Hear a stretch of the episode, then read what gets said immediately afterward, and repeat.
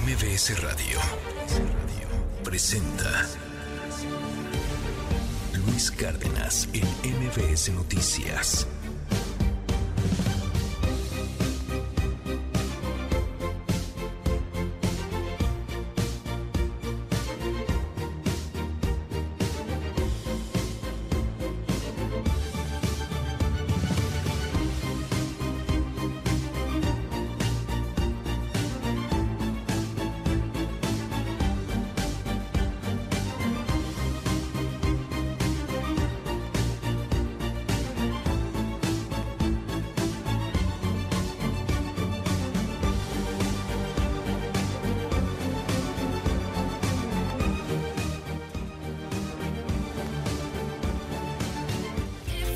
De la mañana con 5 minutos. Muy, pero muy buenos días a toditita la República Mexicana. Hoy es 19 de octubre, jueves 19 de octubre. Hoy es el Día Internacional de la Lucha contra el Cáncer de Mama. Cuídese, chéquese. Un tratamiento a tiempo salva vidas. Un tratamiento a destiempo no es una sentencia de muerte tampoco. Usted uno no es el cáncer, uno es mucho más.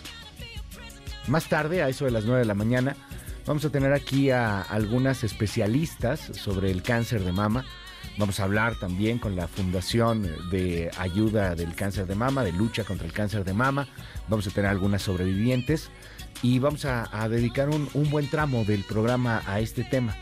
Hoy es el Día Internacional de Lucha contra el Cáncer de Mama. Chéquese, autoexplórese, eh, eh, colaboremos como, como parejas, varones también a este tema, a estar eh, pues apoyando a nuestras parejas, a estar ahí pendientes siempre. Es un asunto en donde una detección a tiempo puede ser un cambio increíble, la diferencia entre el cielo y la tierra a las personas que están padeciendo esta enfermedad. Recuerden, ustedes no son el cáncer. Tienen cáncer y, van a luchar contra el cáncer, están luchando contra el cáncer y lo más seguro es que van a superar esta batalla. Les mandamos un abrazo, les mandamos mucho cariño, mucha fuerza. Hoy, Día Internacional de la Lucha contra el Cáncer de Mama. 6 con 7 minutos. Bienvenidos. Esto es MBS Noticias. Yo soy Luis Cárdenas. Comenzamos.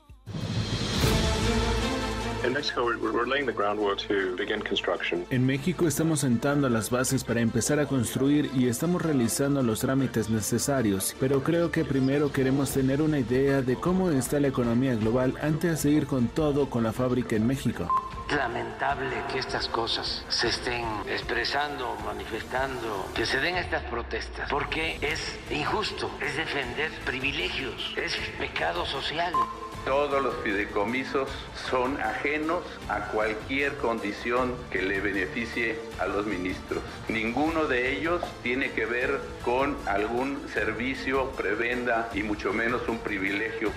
El señor presidente anterior de la mesa directiva ganaba al mes 927 mil pesos. Y quiero saber en qué se lo gastó, como quiero saber en qué se gastan los ministros de la Corte, los jueces y los magistrados que qué sentido tiene maltratarnos horas y horas y horas y horas de absurda discusión, donde al final aprobaremos las leyes. Ustedes repetirán lo mismo que hace cinco años con el mismo resultado que hace cinco años. Te digo que es la primera vez que vemos que falle un misil como este. Están diciendo que el misil era de la yihad islamista de Palestina. ¿Es de nosotros? Parece que sí. ¿Quién dice? Dicen que la metralla del misil es local, no como la de Israel. Advierto esto, aunque sientan esa rabia, no se dejen consumir por ella. Después del 9-11 estábamos llenos de rabia en los Estados Unidos y aunque buscábamos y obtuvimos justicia, también cometimos errores. Siempre hay un costo, se requiere claridad en los objetivos y una evaluación honesta sobre si el camino en el que estás cumplirá esos objetivos.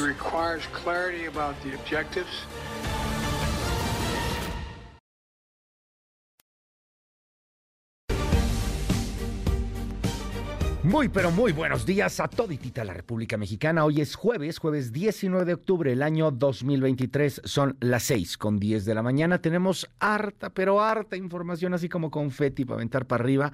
Pero antes, agradecerle a usted que nos dé la oportunidad de acompañarle en este día. Es, es un privilegio, es un honor. Gracias. Vámonos. A ver, primero le cuento. Trabajadores del Poder Judicial de la Federación anuncian un paro nacional.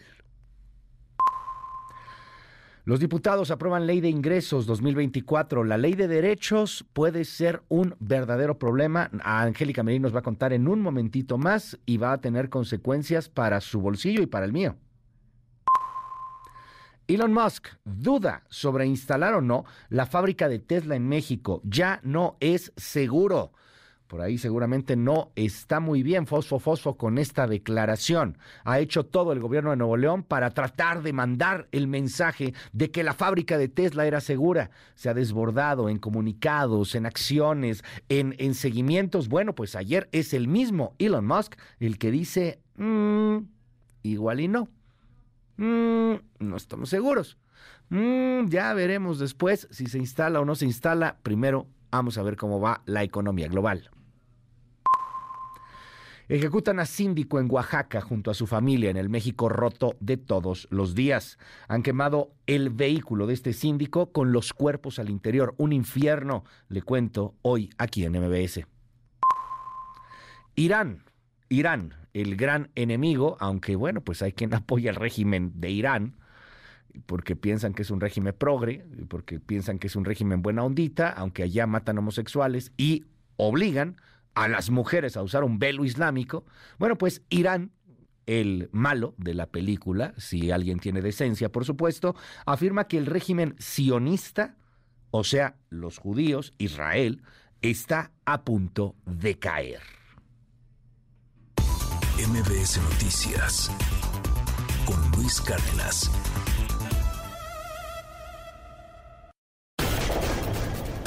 Clima.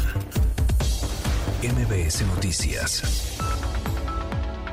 ¿Qué tal Luis? Excelente día. Te saludo con mucho gusto desde el Servicio Meteorológico Nacional de la Conagua para informarte sobre las condiciones meteorológicas que se esperan este jueves. Te comento que el ciclón tropical Norma continuará desplazándose hacia el norte. Se ubicará al suroeste de las costas de Jalisco y Colima y al sur de Baja California Sur. Su circulación y bandas nubosas interaccionarán con un canal de baja presión que se extenderá sobre el occidente y centro de México, propiciando chubascos y lluvias puntuales muy fuertes en las regiones mencionadas, además del sur del país, presentándose lluvias puntuales intensas intensas en Jalisco y Colima. Asimismo, Norma generará rachas de viento de muy fuertes a intensas y oleaje elevado en costas del sur y occidente del país, así como en Baja California Sur. Por otra parte, otro canal de baja presión en el sureste del territorio nacional, aunado a la entrada de humedad del Golfo de México, Mar Caribe y Océano Pacífico, originarán chubascos y lluvias puntuales fuertes en la región mencionada, siendo lluvias muy fuertes en zonas de Oaxaca y Chiapas. Para finalizar, te comento que en el Valle de México esperamos cielo parcialmente nublado con bruma durante la mañana, así como ambiente fresco a frío en zonas altas de la región, además de bancos de niebla en zonas del Estado de México. Hacia la tarde se espera cielo medio nublado con probabilidad de lluvias aisladas en la Ciudad de México, así como lluvias e intervalos de chubascos principalmente en el suroeste del Estado de México, mismas que podrían acompañarse de descargas eléctricas. Asimismo, se prevé viento de componente norte de 10 a 25 km por hora con rachas de hasta 40 km por hora. Finalmente, se espera una temperatura mínima entre los 9 y los 11 grados Celsius en la Ciudad de México y una máxima que alcanzaría los 24 a 26 grados Celsius en el transcurso de la tarde. Se pronostica que un frente frío se aproxima a la frontera norte de México, reforzando las rachas fuertes de viento en esta región. Este sería el pronóstico para el día de hoy, te informó Daniel Pretelín desde el Servicio Meteorológico Nacional de la Conagua. Hasta pronto.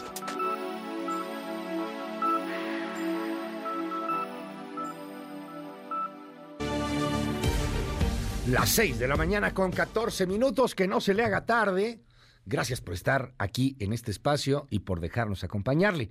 Oiga, hay muchísimos temas de los cuales platicar el día de hoy, pero déjeme abrir con esto, porque lo va a estar eh, usted escuchando, leyendo, viendo en las redes sociales. Es la ley de derechos para el siguiente año.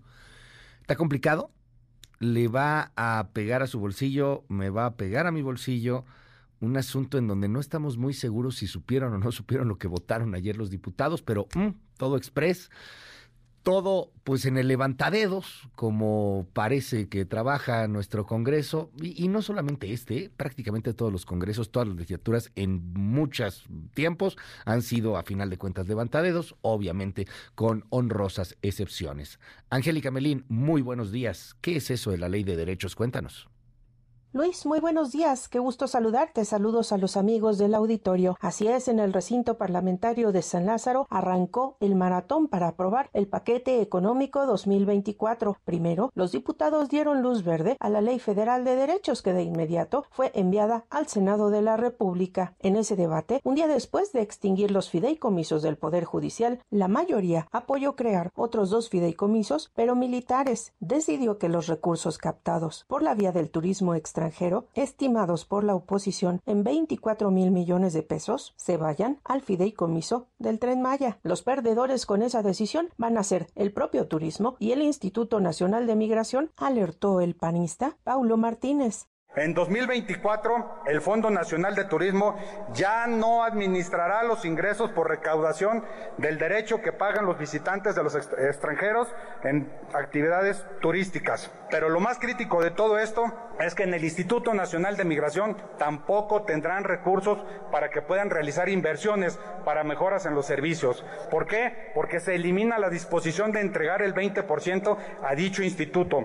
Y ahora se irán a un oscuro fideicomiso en manos de la Sedena. El otro fideicomiso salió de manera sorpresiva. Morena propuso pago de derechos de 5% a titulares de asignaciones y aumento a 9% a concesionarios por el uso de aeropuertos. Los recursos involucrados y que la oposición estimó en 60 mil millones de pesos se van a ir al fideicomiso a favor de los aeropuertos que ya manejan la Sedena y la Marina. Así lo justificó el morenista Mario Miguel Carrillo. Que la tasa a la que está sujeta al ingreso bruto de los concesionarios o de los asignatarios se eleve de un 5% a un 9%. Pero estamos hablando incluso de aprovechamientos. Ni siquiera es una carga tributaria. De manera muy gráfica, con una alcancía y un bate color rosa en las manos, los panistas Héctor Jaime Ramírez y Saúl Telles explicaron cómo a la mayoría le gusta exprimir unos fideicomisos y engordar otros. Habla el diputado Ramírez Barba. Lo que estamos proponiendo ahorita es que reconsideren ustedes, porque este cochinito que tiene ahorita 354 mil millones de pesos y que dicen ustedes que funciona, les voy a decir para qué está sirviendo. Le voy a pedir a un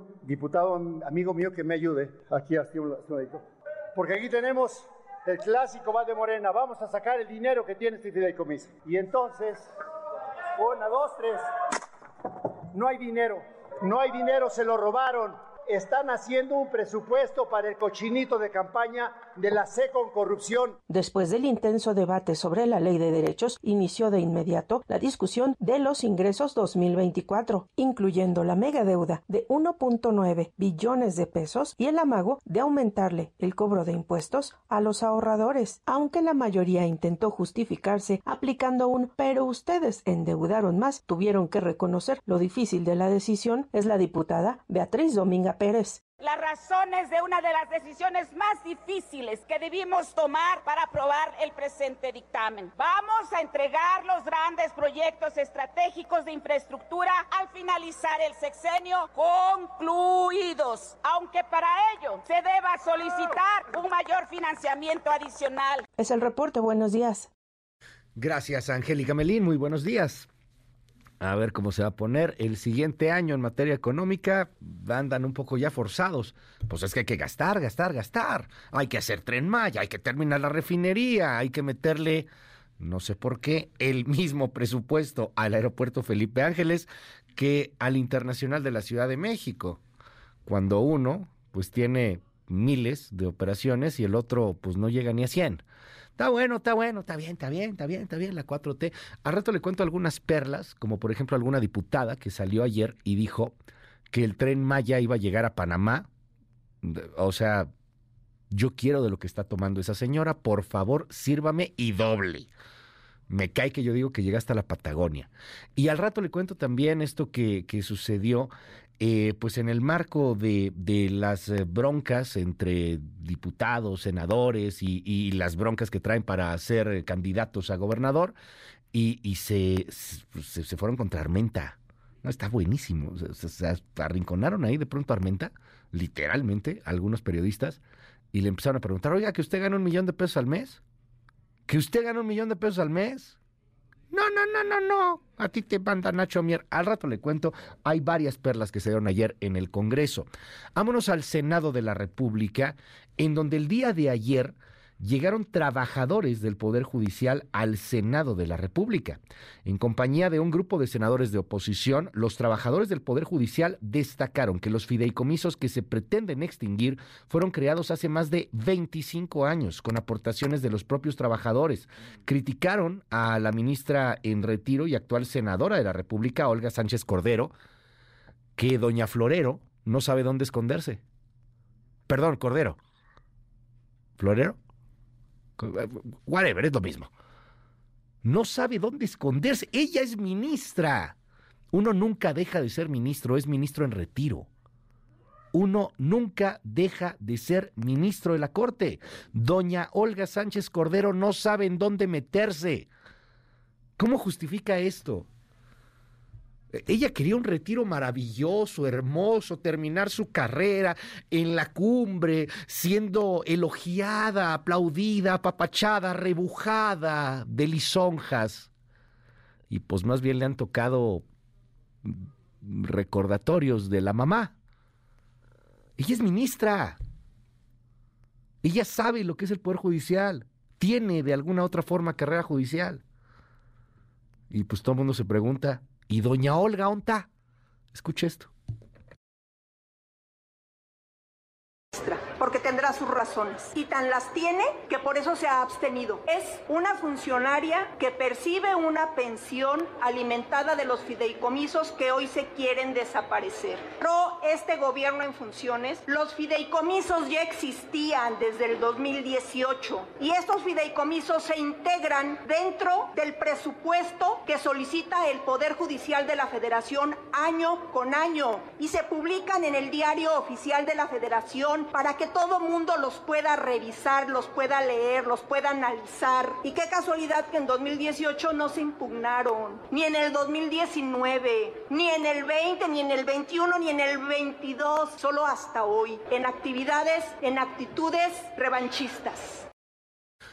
Bueno, pues es que la bronca ayer fue en el Senado porque la minuta ya llegó al Senado, o el dictamen, o el papelito, pues ya llegó al Senado de la República. Ahora el Senado va a eliminar los fideicomisos y los va a eliminar porque tienen la mayoría, lo va a hacer. Quizá hoy, quizá mañana, ya no habrá fideicomisos. ¿Y eso, pues, qué tiene que ver? ¿En qué afecta? Pues afecta mucho a los trabajadores del Poder Judicial. Ya platicaremos sobre ese tema más adelante. El presidente López Obrador asusa eh, es, un hombre al que le gusta la batalla, al que le gusta el conflicto, al que le gusta el pleito. Lo, digo con respeto, a ver, perdón, no, no estoy siendo yo mal agüero ni nada por el estilo. Al presidente le encanta la bronca. Y él está asusando, y está asusando, y está asusando. El día de ayer se aventó una maravillosa. Pecado social. Ya no eres apátrida, ya no eres corrupto, ya no eres fifí, ya no eres neoliberal, ya no eres conservador. No, ahora eres pecador. Escuche esto. Lamentable que estas cosas se estén expresando, manifestando, que se den estas protestas, porque es injusto, es defender privilegios, es pecado social. ¿Cómo se va a defender a quienes viven colmados de atenciones, de privilegios? ¿Por qué tiene que haber un grupo que reciba muchísimo más que el resto de la población? ¿Por qué hay privilegios? Y está bien, pueden ganar eso y más, pero no en el servicio público. Aquí no es para hacer ricos. Ahí están los despachos de abogados para defender a los potentados. Pecado social. Hoy mi columna de la Universal así se llama, pecado social. Un término muy interesante, ¿no? Greta Thunberg ha utilizado el término pecado social para hablar del cambio climático. Charles Dickens habló del pecado social por las explotaciones infantiles en la industria textil por ahí del siglo XIX. Eh, Martin Luther King dijo que pecado social era el racismo. Bueno, ahora para nuestro presidente López Obrador, el pecado social es que los ministros tengan un fideicomiso, que no son solo los, los ministros, por cierto. No, no son solo los ministros, son los trabajadores del Poder Judicial. Yo, yo creo que es mucho dinero. Son 15 mil millones de pesos, un barototote. Pero lo cierto es que ellos han formado ese barototote. Dígame lo que quiera. Para mí es mucho mejor que haya más personas que tengan acceso a ese tipo de prestaciones a que haya menos. Yo voy, la neta, la neta, la neta, yo voy porque todos podamos tener cosas así. Y por ver ejemplos, ¿no? Oye, mira lo que está haciendo el Poder Judicial, ¿por qué no hacemos algo similar? ¿Por qué no tenemos fideicomisos así? ¿Por qué no metemos lana? ¿Por qué no hacemos crecer nuestro dinero? ¿Por qué no hacemos crecer la riqueza y lo aprovechamos en beneficio de los trabajadores? Para mí eso sería mejor que quitárselos, creo. Pero bueno, son tiempos de polarización. René Cruz se pronunció a la Corte. ¿Qué dijo? Luis, buenos días. El ministro Luis María Aguilar Morales dijo que es mentira que los fideicomisos del Poder Judicial se hayan constituido para beneficiar a los integrantes de la Suprema Corte de Justicia de la Nación. El juzgador aseveró que hay voces que buscan desestabilizar el trabajo de jueces, magistrados y ministros. En este contexto, el ministro en retiro José Ramón Cosío dio a conocer que promovió un juicio de amparo para apoyar la defensa de los derechos laborales de los trabajadores del Poder Judicial ante la extinción de los fideicomisos comisos. En sus redes sociales dio a conocer que no asistirá a la marcha a la que se está convocando para el próximo domingo. Luis, más adelante los detalles de la información. Vámonos a otro tema. Ayer Elon Musk, de la voz de Elon Musk, lo que va a escuchar es Elon Musk. Dice que pues no está tan seguro de que vaya a haber planta en Nuevo León. O sea, Tesla Fosfo o Fosfo Tesla mm, queda un poco en duda. Escuche. En México estamos sentando las bases para empezar a construir y estamos realizando los trámites necesarios, pero creo que primero queremos tener una idea de cómo está la economía global antes de ir con todo con la fábrica en México. Me preocupa el ambiente de las altas tasas de interés en el que estamos. La gran mayoría de personas que compra autos lo hace bajo pagos mensuales y conforme aumentan los intereses, también aumenta ese pago mensual naturalmente. Si las tasas se mantienen altas o aumentan más, es mucho más difícil que la gente compre un auto. Simplemente no puede pagarlo. Al rato abundamos un poquito más en el tema. Por otro lado, le cuento en materia internacional, la nota es esta amenaza que ha dado Irán a Estados Unidos, en donde, bueno, pues señala que el sionismo está a punto de caer y de alguna otra manera le da el rozón allá al eh, tío Sam. Le voy a contar lo que está sucediendo en este ya treceavo día de guerra entre Israel y Hamas y un Medio Oriente, convulso. Las seis con veintiocho. Esto también pasará. Esto también pasará. No hay un mal día que no termine, no hay un mal momento que no se extinga como tampoco hay un buen día que no termine o un buen momento que no se extinga. Todo, todo, todo, todo pasa. Todo se va. A veces somos muy apegados. Uno de los grandes temas es, híjole, ¿cómo le haces para el desapego, no? De todo. Y para entender que solamente eres esto en este momento, en este ahora. No hay un mal día que no termine. Así que, no sé, yo le recomiendo sonría, hombre. Esto también pasará. 6 con 29. Yo soy Luis Cárdenas, esto es MBS Noticias. ¿Qué traen los trascendidos? ¿Qué dice la prensa global? Primeras planas. El Universal. Gobierno gasta fideicomisos eliminados en obras insignia. Extinguió fondos a dependencias con la excusa de comprar vacunas anti-COVID. Ahora piensa replicar el esquema con el recorte al Poder Judicial. Milenio. Musk le pone suspenso a la planta de Tesla en Nuevo León. Quiere saber cómo está la economía global antes de acelerar. El martes, Elon confirmó y reafirmó el proyecto. Gobierno de Samuel. Reforma. Cobran más a privados para fondear a Sedena. Elevan de 5 a 9% pago de derechos a concesionarios de aeropuertos. Destinarán recursos para los proyectos aeroportuarios operados por el ejército. Excelsior. El Poder Judicial se va a paro nacional. Trabajadores no laborarán entre hoy y el martes. Solo se dará servicio en caso de urgentes que lleguen a Defensoría Pública y sobre juicios penales, además de emisión de órdenes de captura, aclaró el líder sindical. Animal político. Trabajadores del Poder Judicial se van a paro nacional por extinción de tres fideicomisos. La jornada. Ola de amenazas escalan el terror en países de Europa. Protestan miles en el mundo árabe contra la matanza de palestinos. El financiero. Se mantienen mercados bajo presión ante ambiente bélico. Búsqueda de activos de refugio imprime dinámica negativa en índices accionarios y peso mexicano. El economista. La Secretaría de Infraestructura, Comunicaciones y Transportes cerrará el sexenio con 50 obras relevantes terminadas. Se dejará carpeta de proyectos al próximo gobierno, Jorge Nuño. Reporte Índigo. La fallida reconstrucción de los tiempos de la fe. La Iglesia de la Virgen de la Asunción en la Alcaldía Milpa Alta y la de Nuestra Señora de los Ángeles en la Cuauhtémoc, entre otras, enfrentan el abandono de las autoridades, las cuales se han excusado desde hace años para no concluir las obras de reconstrucción. Los inmuebles religiosos fueron de los que más daños sufrieron tras el sismo del 19 de septiembre. El Sol de México. Empresarios plantean subir 12% los salarios. Está por iniciar la negociación. Coinciden con sindicatos en revertir rezagos en las percepciones mínimas profesionales. La prensa. Armada y peligrosa. Enfrentamiento con presuntos miembros de la familia michoacana en Amanalco deja dos personas detenidas, entre ellas un menor de 14 años, quien portaba un arma larga de grueso calibre. La crónica. Ganadores del premio Crónica encarnan los valores que nos han forjado como nación. Jorge Kawashi Gastín. Crónica tiene una alianza permanente con la comunidad científica, académica y cultural del país, señala. México es superior a sus problemas. MBS Noticias con Luis Cárdenas. Estados. Hidalgo. Se posiciona la entidad en el primer lugar nacional por mayor crecimiento de exportaciones de mercancías durante el segundo trimestre del año. De acuerdo con cifras dadas a conocer por el INEGI, el monto de dichas exportaciones es de más de 2 mil millones de dólares, con un crecimiento anual a tasa de 43.3%, lo que se considera una cifra récord, ya que es el mayor monto exportado del que se tiene registro en el estado.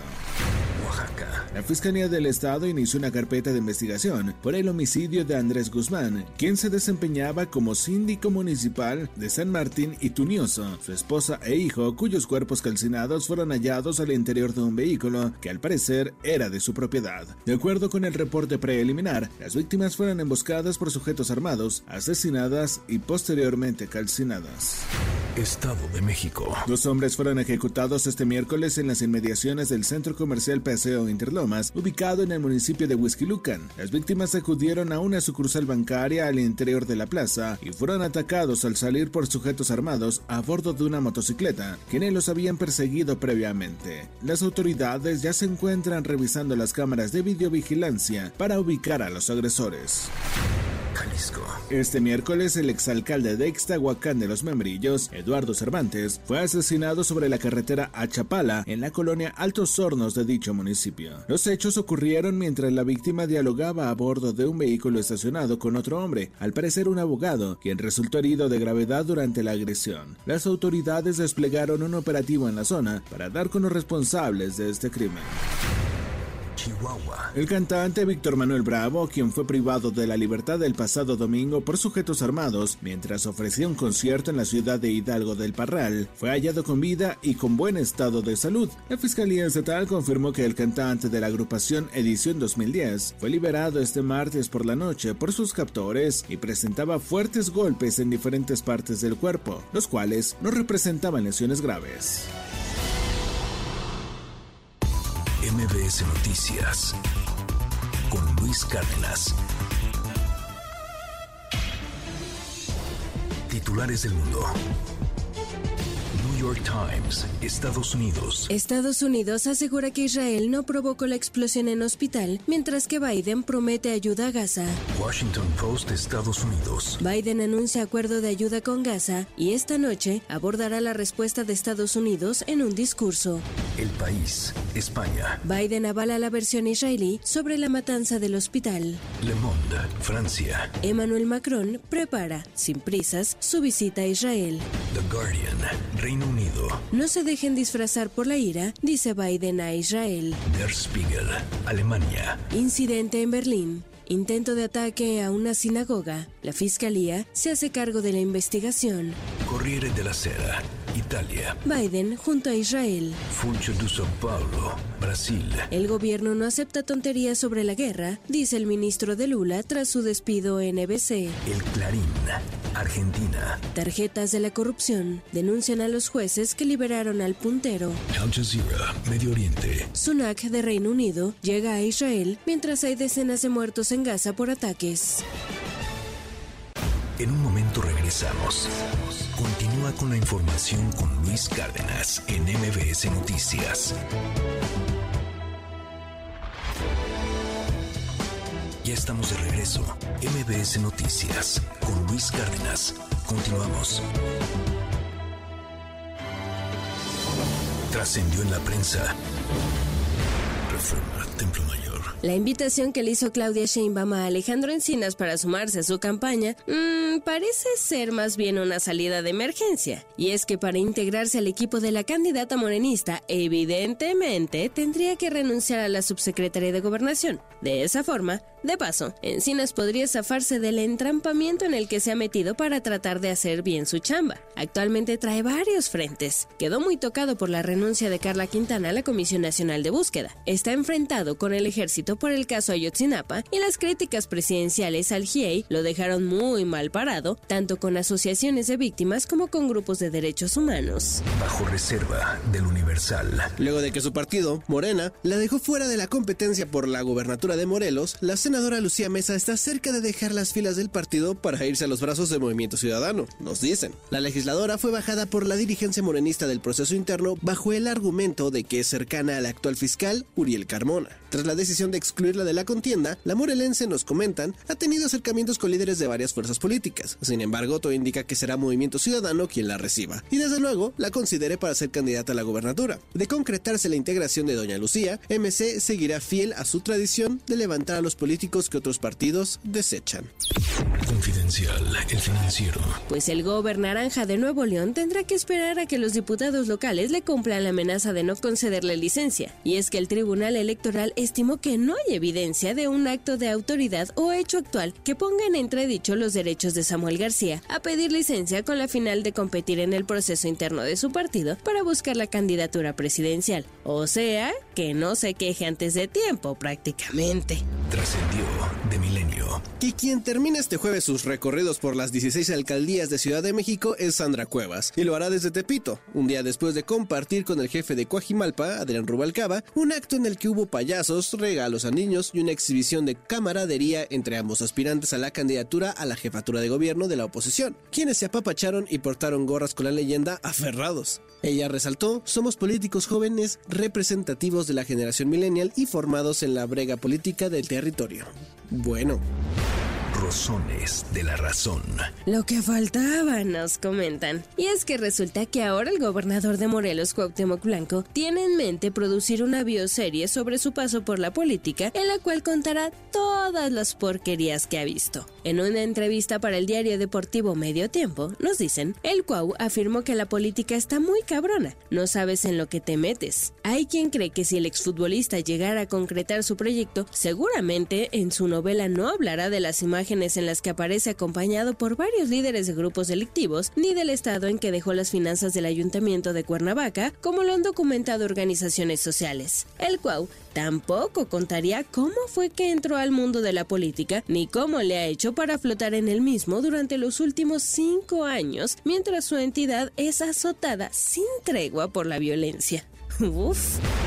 Pepe Grillo, de Crónica. Por unanimidad de votos, el Tribunal Electoral confirmó que el presidente López Obrador violó la veda electoral durante los comicios del Estado de México y Coahuila. Se dirá que más vale tarde que nunca, pero esos comicios ya son historia. La ganadora de la elección del Estado de México ya despacha en Toluca y en Coahuila, Manuel Jiménez ya es gobernador electo y tomará posesión el primero de diciembre. Llegar a esa conclusión, la de la trampa presidencial cinco meses después, es demasiado tiempo. ¿Ya para qué? Para fortuna de todos, los márgenes de victoria de los ganadores fueron amplios, irreversibles pero en el escenario de una elección competida se requieren reflejos más rápidos. El presidente y el personal de comunicación social de su gobierno cometieron uso indebido de recursos públicos, promoción personalizada y difusión de propaganda gubernamental a pesar de la veda electoral, según el Tribunal Electoral del Poder Judicial de la Federación. Hay sanciones, pero no se aplicarán al presidente, de modo que la elección es escalofriante. En la elección de 2024 puede volver a las andadas y seguir tan campante como si nada.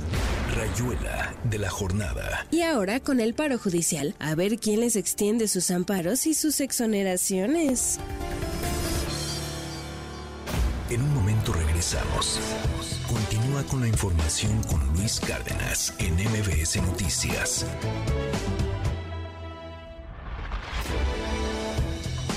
Ya estamos de regreso. MBS Noticias con Luis Cárdenas. Continuamos. En MBS, noticias que ponen de buenas. En el marco del Día Mundial de la Lucha contra el Cáncer de Mama, el ISTE destacó que está comprometido en mejorar la atención de este padecimiento, por lo que ha ampliado el programa de reconstrucción de mama en varios hospitales del país en beneficio de las mujeres afectadas. Además, con el objetivo de promover la detección temprana y aumentar posibilidades de curación, se han abierto centros especializados en hospitales regionales de Oaxaca, Veracruz, Ciudad de México y Tlaxcala, entre otros. El secretario de Turismo del Gobierno de México, Miguel Torruco Márquez, informó que el turismo canadiense, el segundo mercado de turistas internacionales más importante hacia nuestro país, se encuentra en franca recuperación al registrar de enero a agosto de 2023 la llegada de 1.636.000 turistas vía aérea, lo que representa el 58.9% más a lo registrado en el mismo periodo de 2022 y superando también en 2% a las llegadas de los primeros ocho meses de 2019, año previo a la pandemia.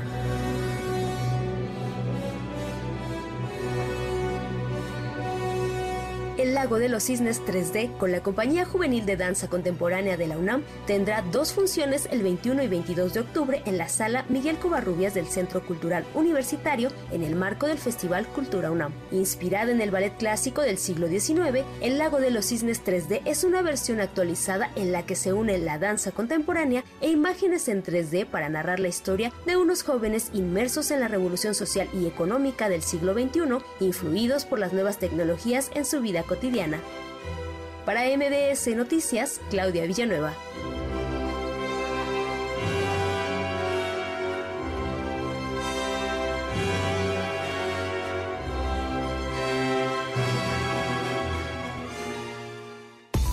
MBS Noticias con Luis Cárdenas. La agenda del día.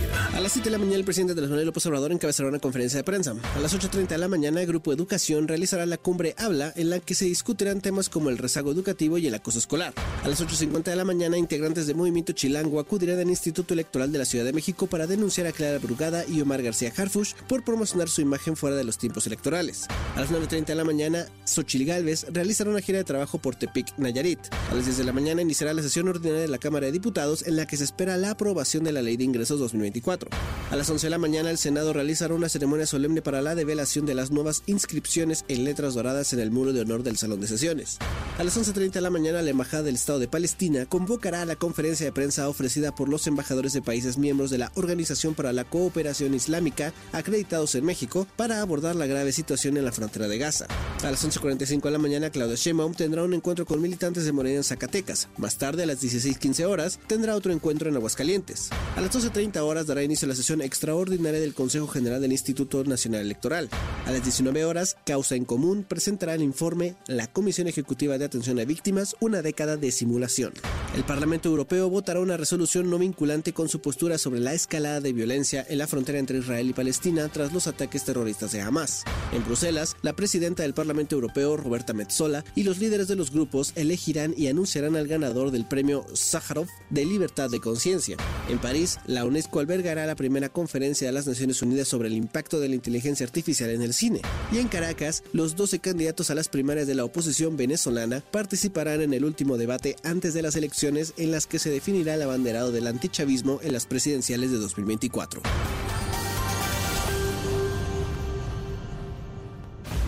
Ya estamos de regreso.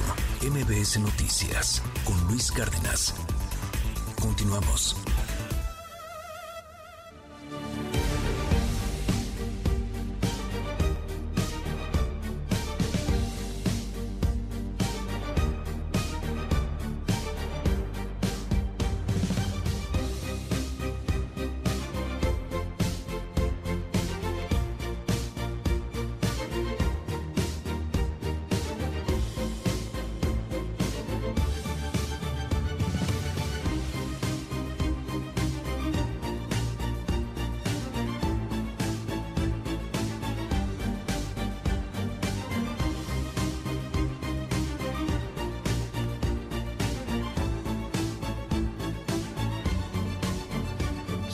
7 de la mañana en punto. Muy, pero muy buenos días a toditita la República Mexicana.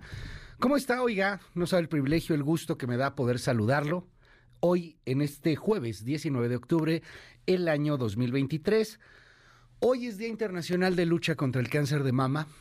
Más allá de ponernos el moñito rosa, que es importante, que es un símbolo, más allá de, de hablar del tema, hay que hacer acciones por el tema prevenir, prevenir, prevenir, prevenir. Y si ya se tiene luchar y, echarle todo y, saber que se puede salir adelante. Más tarde sobre este tema vamos a platicar ampliamente. Hablaremos con, con algunas supervivientes, hablaremos también con algunas personas que padecen cáncer, hablaremos sobre tratamientos, hablaremos sobre muchas cosas. A eso de las 9 de la mañana dedicamos este programa al Día Mundial de Lucha contra Cáncer de Mama. Cuídese, atiéndase, revísese. Se puede salvar una vida. Es, es una diferencia entre, entre el cielo y la tierra. Una prevención, un, un chequeo a tiempo. Chéquese. Si, si, tiene, si tiene esta oportunidad, si lo quiere hacer, hágalo. De verdad es es algo que puede cambiar por completo la vida. En fin, platicaremos de ese tema más adelante. Le mandamos un gran abrazo a todas las personas que padecen cáncer, cáncer de mama en particular. Todo el apoyo, todo el cariño y toda la fuerza. Estamos con ustedes. Es, es durísimo, es, es, un, es un reto, es, es de esas cosas que te hacen pensar lo que realmente es o no importante. Les mandamos un gran abrazo y todo el apoyo. Hoy, Día Internacional de Lucha contra el Cáncer de Mama. Jueves 19 de octubre, tenemos programazo. Al rato platicaremos, además del cáncer de mama, por supuesto, del tema del Poder Judicial.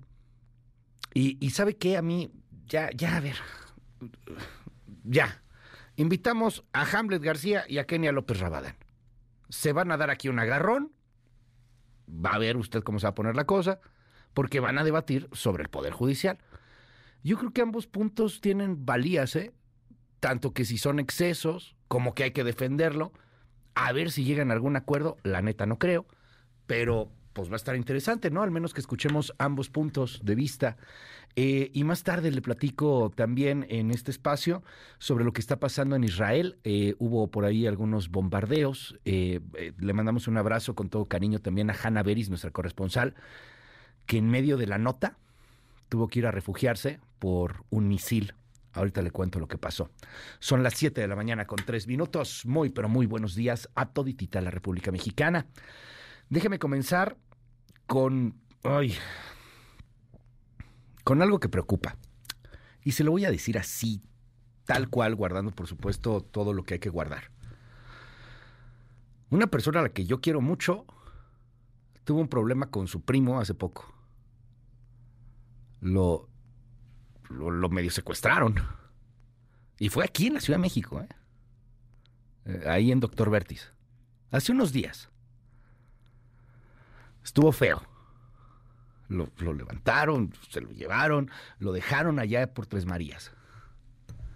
Y, y, ya he escuchado casos similares a este. Uno muy cercano, el que, no, el, que, el que le estoy contando, pero ya ha habido casos similares. Hay algo que no está saliendo muy bien en materia de seguridad en esta ciudad. Algo está pasando. Y, y pues sí da un poquito de miedo. Está en las inmediaciones la Ciudad de México con varios estados, pero particularmente con el Estado de México. Ayer, en lo que es el centro comercial Paseo Interlomas, que es un centro fifí, que supuestamente está ahí refugiado y que es la burbuja, bueno, pues ayer mataron a dos ahí en el centro Interlomas, a unos minutos de la Ciudad de México. Juan Gabriel González, cuéntanos.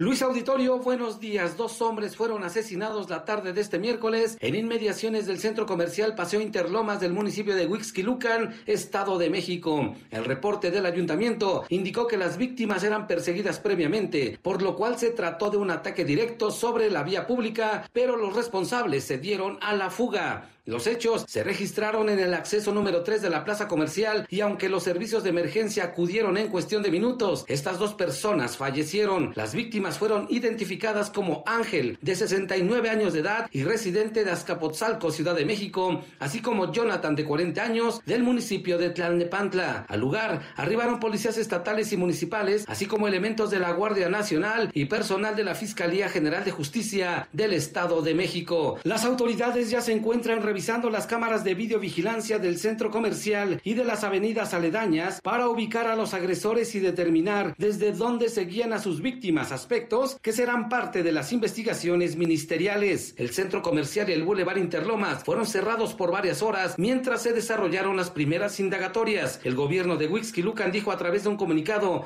que reforzará los operativos y trabajos de inteligencia para mantener la seguridad en el territorio municipal. Luis, el reporte que tengo. MBS Noticias con Luis Cárdenas. Pues cuídese que la cosa anda fea, ¿eh?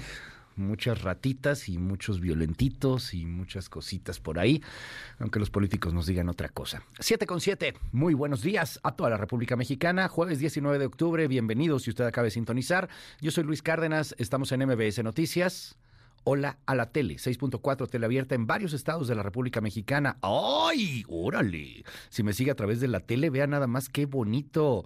¿Cómo se llama esto? Wiper o este presentación.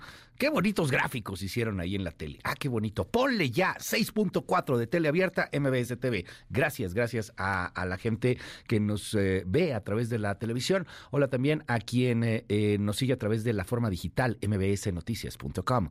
Es tu casa su casa suya de usted. Hay información en tiempo real, hay eh, noticias de todo, hay entretenimiento, hay datos para que usted tome decisiones, hay de todo, menos fake news. Esas, ay, no se las vengo manejando, esas búsquelas en otro lado. Aquí es información pura, dura, práctica mbsnoticias.com, nuestra página de internet y también en todas nuestras redes sociales. Yo tengo las propias, es arroba Luis Cárdenas MX, ahí nos seguimos, ahí estamos platicando de muchas cosas, siempre creando y, bueno, pues eh, haciendo, fomentando esta gran comunidad digital. Y también estamos, por supuesto, en la radio, bañando de costa a costa este hermosísimo país a través de las frecuencias FM y AM. Estamos en la mejor, en EXA, en FM Globo, bañando este territorio hermosísimo, bañando todo el país. Gracias. Le repito mi nombre otra vez. Soy Luis Cárdenas y se lo digo neta, neta, con el corazón en la mano. Qué privilegio, qué gusto es estar con usted un ratito cada mañana. Gracias por esta increíble, formidable oportunidad espero, y se lo digo de corazón, estar a la altura de sus expectativas. Y un honor poderlo acompañar. Gracias. La 79.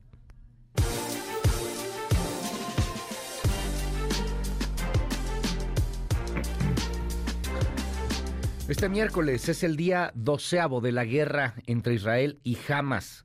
Hasta ahora hay 4.878 muertos, 17.229 heridos. La mayoría de ellos tanto de los muertos como de los heridos, son ciudadanos de Gaza.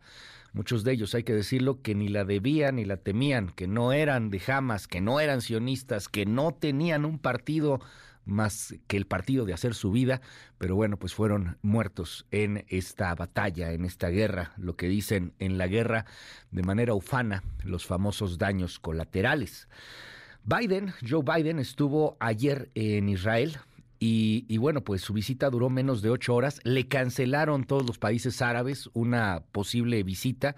El rey de Jordania comenzó con ello. No quiere ver a Biden, no quiere ver a los aliados de Israel.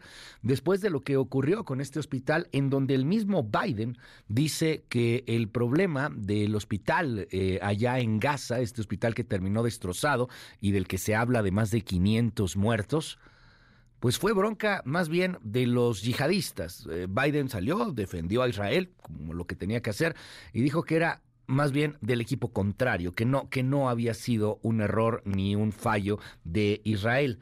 También advirtió sobre los costos de utilizar la ira en tiempos de guerra.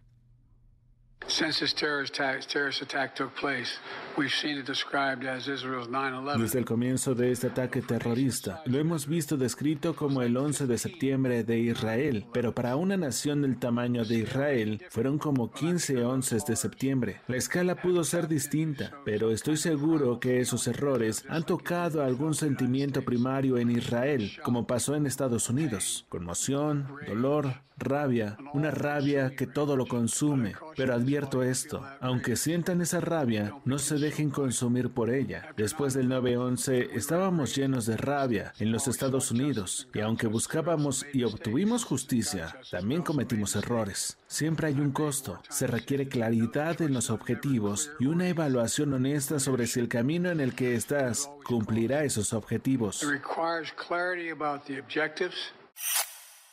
Hace algunas horas, nuestra corresponsal en Israel, Hannah Beris, intentó mandarnos su reporte, como lo hace todos los días en esta gran cobertura que está haciendo desde la zona de conflicto, pero a mitad del reporte pasó esto.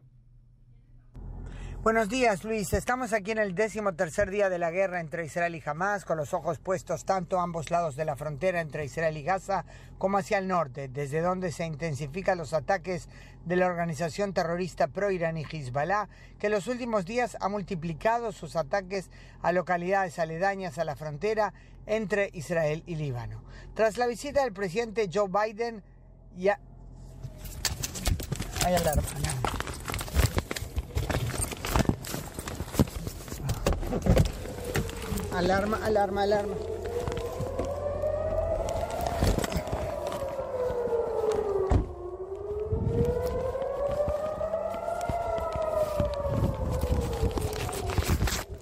Alarma, alarma, alarma.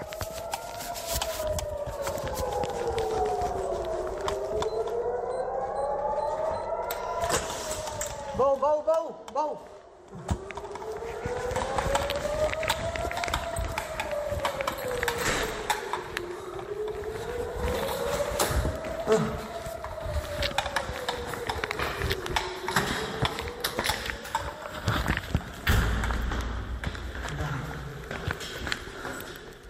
Un abrazo a nuestra corresponsal Hanna Beris. Está bien, este está en un refugio. Más adelante tendremos información sobre lo que está sucediendo en Israel. Gracias a Hanna Beris por esta cobertura, valiente cobertura que está haciendo desde las zonas de conflicto. Gracias, Hanna. En otros temas, Elon Musk, durante una conferencia telefónica con analistas, pone un poco en duda lo que pueda suceder con la fábrica, la Giga Factory, en Nuevo León.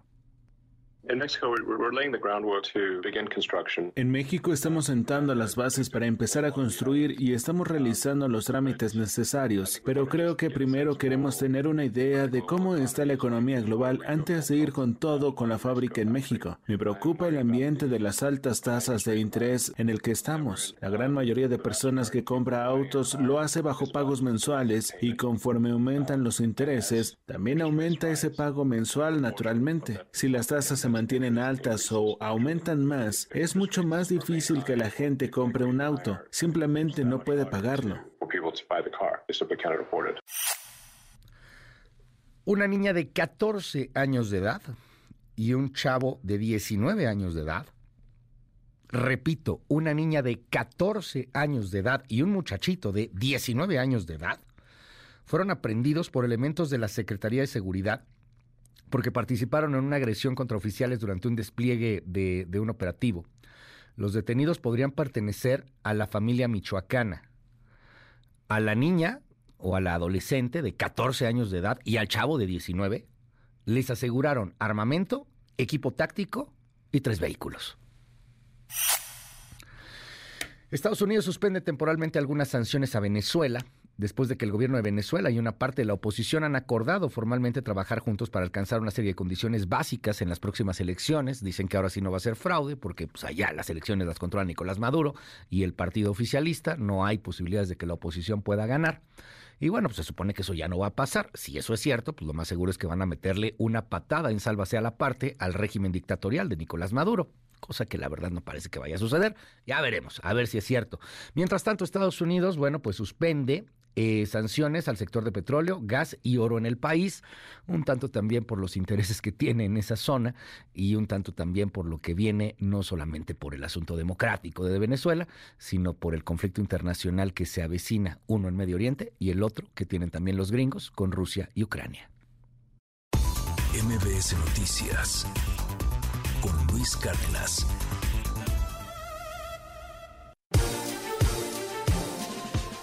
Vámonos con la politiquería de todos los días.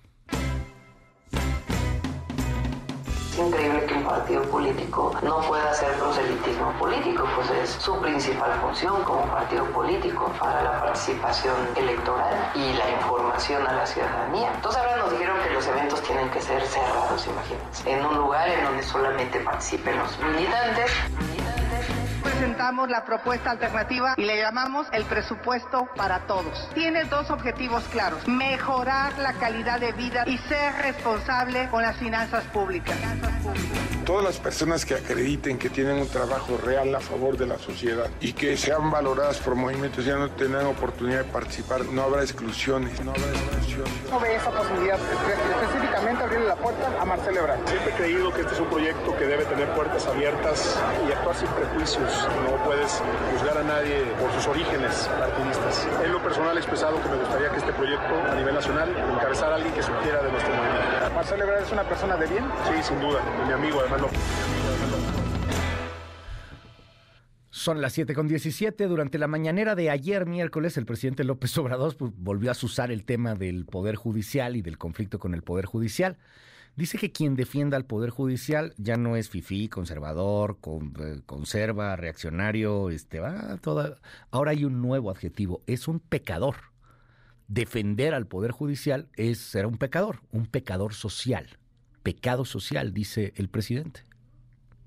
Lamentable que estas cosas se estén expresando, manifestando, que se den estas protestas, porque es injusto, es defender privilegios, es pecado social. ¿Cómo se va a defender a quienes viven colmados de atenciones, de privilegios? ¿Por qué tiene que haber un grupo que reciba muchísimo más que el resto de la población? ¿Por qué hay privilegios? Y está bien, pueden ganar eso y más, pero no en el servicio público. Aquí no es para hacerse ricos. Ahí están los despachos de abogados para defender a los potentados.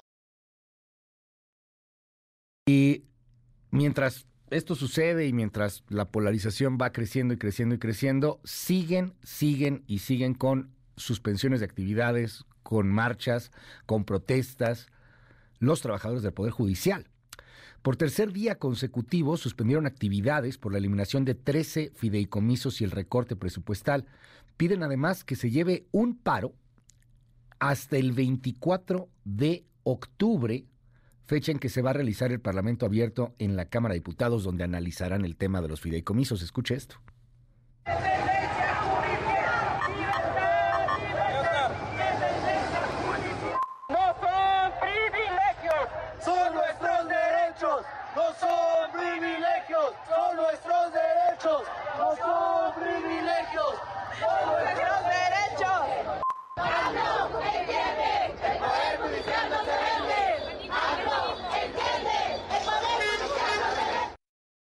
En este momento hay un paro nacional de labores en el Poder Judicial Federal hasta el próximo martes 24 de octubre, cosa que complica muchos, muchos, muchos trámites y muchos temas que tienen que ver con la justicia y que tienen que ver con los amparos y que tienen que ver no solamente con asuntos penales, sino también administrativos, familiares, etcétera, etcétera. Vaya conflicto que tenemos en estos momentos con uno de los tres poderes de la Unión, pues que está de brazos caídos, que está en paro. Ya veremos en qué, en qué termina este asunto.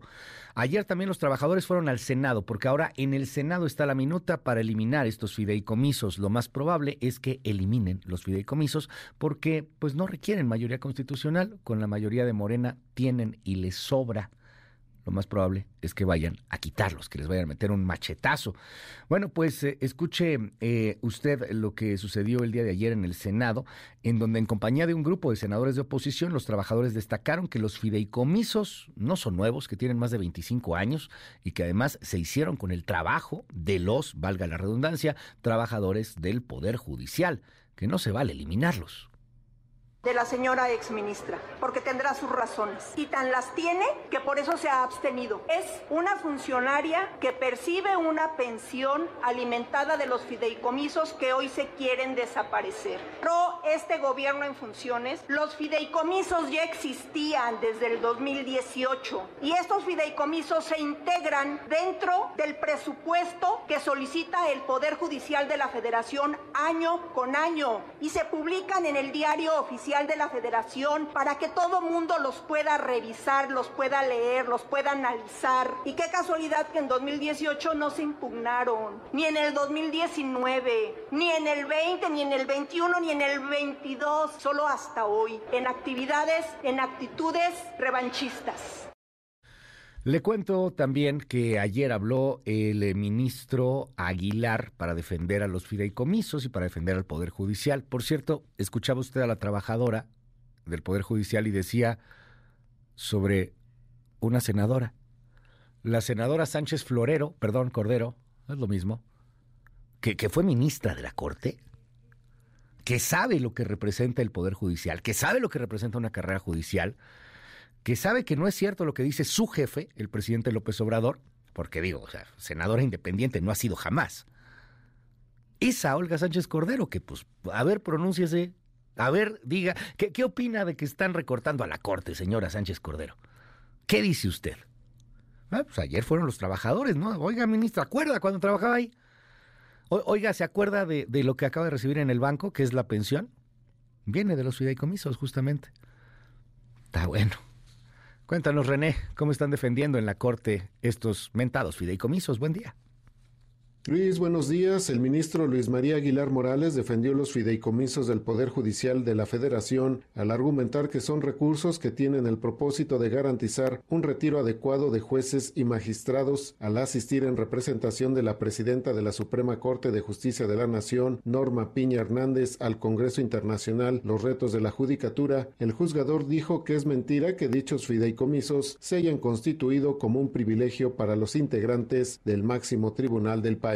Es mentira que alguno de los fideicomisos que se establecen en el Poder Judicial sea en beneficio de ningún ministro o ministra de la Suprema Corte. Todos los fideicomisos son ajenos a cualquier condición que le beneficie a los ministros. Ninguno de ellos tiene que ver con algún servicio, prebenda y mucho menos un privilegio para, para los ministros de la Suprema Corte. Están establecidos en beneficio de jueces, magistrados y empleados del Poder Judicial. Insisto, ¿para qué? Para que tengan la tranquilidad y puedan tener la independencia de servir al pueblo de México, porque lo que hacemos es servir al pueblo de México.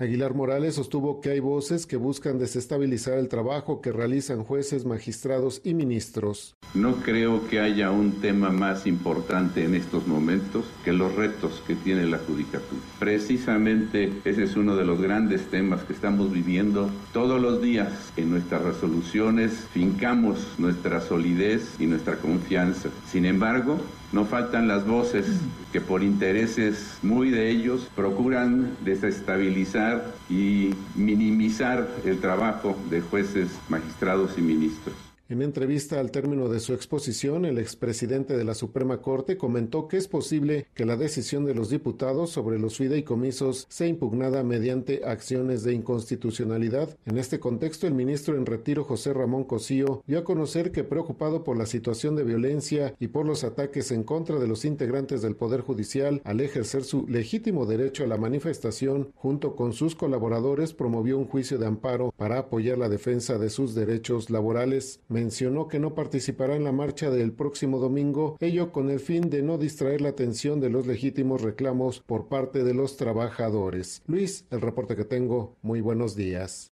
Gracias, muchísimas gracias, René. Es Rashabot, te saludo con muchísimo gusto. ¿Cómo estás, querido Esra? Buen día. Hola, ¿qué tal Luis? Buen día, buen día al auditorio. Pues sí, se trata del nivel más alto de confrontación entre el Poder Judicial y el Poder mm, Ejecutivo más allá de lo que sucede directamente en el propio Congreso. Y es que el tema está ligado, por supuesto, a una estrategia, también a una estrategia electoral, como todo lo que sucede en este momento en el país, Luis, pero una estrategia electoral en donde pues se ha venido armando desde el momento en que Norma Piña toma la presidencia de la Suprema Corte y ah, para establecer lo que podríamos llamar una ah, rebelión por parte de un poder judicial que mientras Arturo Saldívar estuvo al frente se ciñó, se alineó, eh, colaboró, se convirtió en otro colaborador más directamente del propio presidente de la República. En el momento en el que eh, pues eh, Piña y compañía no están dispuestos, o me refiero a compañía, a pues muchos de los propios ministros algunos que se habían mostrado independientes incluso durante la presidencia de Saldívar, otros que en el momento en que no tienen encima a este personaje como el, eh, digamos, representante o el, el, eje que toman las decisiones en la, en, la, en la Corte, pues deciden regresar otra vez a su nivel de autonomía y establecen prácticamente pues esta mayoría de ocho, de ocho ministros de la Corte que mm, eh, sistemáticamente mm, están eh, alineados no digo en contra del presidente de la República, pero sí en contra directamente de la posibilidad de que eh, la Corte fuese, como lo fue durante mucho tiempo, pues aquel aliado, aquel, eh, aquella oficialía de partes, en donde pues se recibía y se aprobaba casi todo, si no es que todo, lo que venía del Poder Ejecutivo. Y esto mm, deriva definitivamente pues eh, en lo que es dentro de un último año de gobierno de López Obrador su objetivo fundamental, el, golpear, el darle duro a las bases sobre las cuales está sostenido el Poder Judicial. Y no es que eh, no existan, eh, digamos, eh, formas de tratar de controlar lo que muchos consideran pues un exceso en términos de aquello que reciben los propios ministros en términos de sueldos y, y, en términos de eh, pues, digamos eh, satisfactores por encima de los que tienen otros poderes. Pero esto no se no, no va por ahí. Como decían claramente en el audio decían a ver en el 18 en el 19 20 21 22 no se trató de, acabar con los fideicomisos que son finalmente, y eso lo saben bien allá en, eh, Palacio Nacional, los, porque pues los han reconstruido por un lado, pues se, los llevaron en otros, en otros espacios, en otras, en otras dependencias que tenían también esta figura, los quitaron y los absorbieron. Y ahora, por ejemplo, tienes fideicomisos en el área militar, donde definitivamente en el sector militar, en donde pues estos fideicomisos están mm, destinados, y hay que entenderlo, el fideicomiso es parte de un eh, dinero, de un presupuesto, de algo que está destinado básicamente a un una función específica, o sea, a decir fideicomiso para que para el tema del retiro, fideicomiso para lo que sería un gasto específico en resguardar, eh, eh, digamos, eh, algún tipo de servicio que se quiere mantener, el tema de, de, apoyos a trabajadores, etcétera, etcétera, o el tema de pensiones, como ya lo mencionabas. Ese es el modelo del fideicomiso, que no le puedan meter la mano a dinero que ha sido reservado específicamente para ese tipo de labores. Eh, que, que, tiene que ser transparente, por supuesto que tiene que ser transparente de dónde llega el recurso, que no es un recurso de subejercicios, como ya se le explicó, que es un eh, pues, eh, mecanismo de ahorro de aquello que ha sido legal y legítimamente entregado.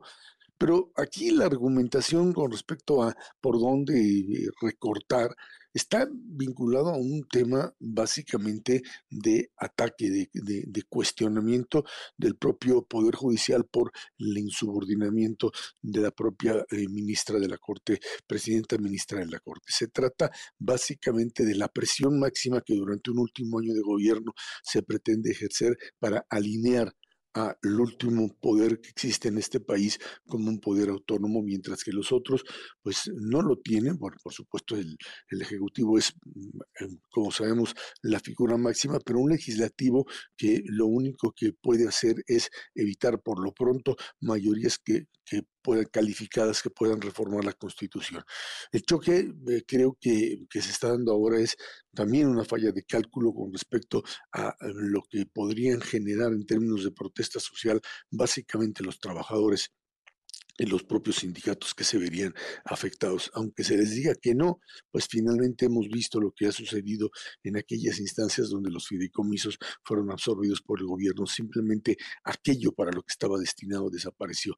El tema fundamental eh, que se ve, digamos, eh, es el, tema del Fonden en un momento determinado, el, Fondo de Desastres, que no, no está estructurado como tal, como un fideicomiso, pero que de alguna forma en el momento en que se... Eh, le restan una enorme cantidad de recursos, pues simplemente deja a la deriva a poblaciones en situación de emergencia. De eso se trata, se trata básicamente no solo de una venganza política, sino de un mecanismo destinado a pues cobrar, cobrarle directamente la independencia, la autonomía a un poder como tal. Creo que es, no están midiendo o están midiendo mal lo que sería, Luis, la capacidad de respuesta del propio Poder Judicial y a lo que se está, eh, digamos, enfrentando el país en, para en los próximos meses, Luis. Te mando un fuerte abrazo, querido Ezra, y te seguimos en arroba Chabot. Muy buenos días, gracias. Gracias, gracias, buen día, Luis. Son las 7 con 31 minutos. Oiga, en más sobre la politiquería de todos los días, déjeme contarle que ayer hubo cosas muy interesantes. Primero en la Cámara de Diputados, que hubo mucho movimiento, se aprobó la Ley de Ingresos 2024, después de que la Comisión de Hacienda en San Lázaro la avaló con 260 votos a favor, 195 en contra y cero abstenciones. Escuche a Héctor Jaime del PAN y a Gerardo Fernández Noroña. Se puso bueno el agarrón. Lo que estamos proponiendo ahorita es que reconsideren ustedes, porque este cochinito que tiene ahorita 354 mil millones de pesos y que dicen ustedes que funciona, les voy a decir para qué está sirviendo. Le voy a pedir a un diputado amigo mío que me ayude. Aquí, así un Porque aquí tenemos el clásico va de Morena. Vamos a sacar el dinero que tiene este fideicomiso. Y entonces, una, dos, tres. No hay dinero. No hay dinero, se lo robaron están haciendo un presupuesto para el cochinito de campaña de la C con corrupción.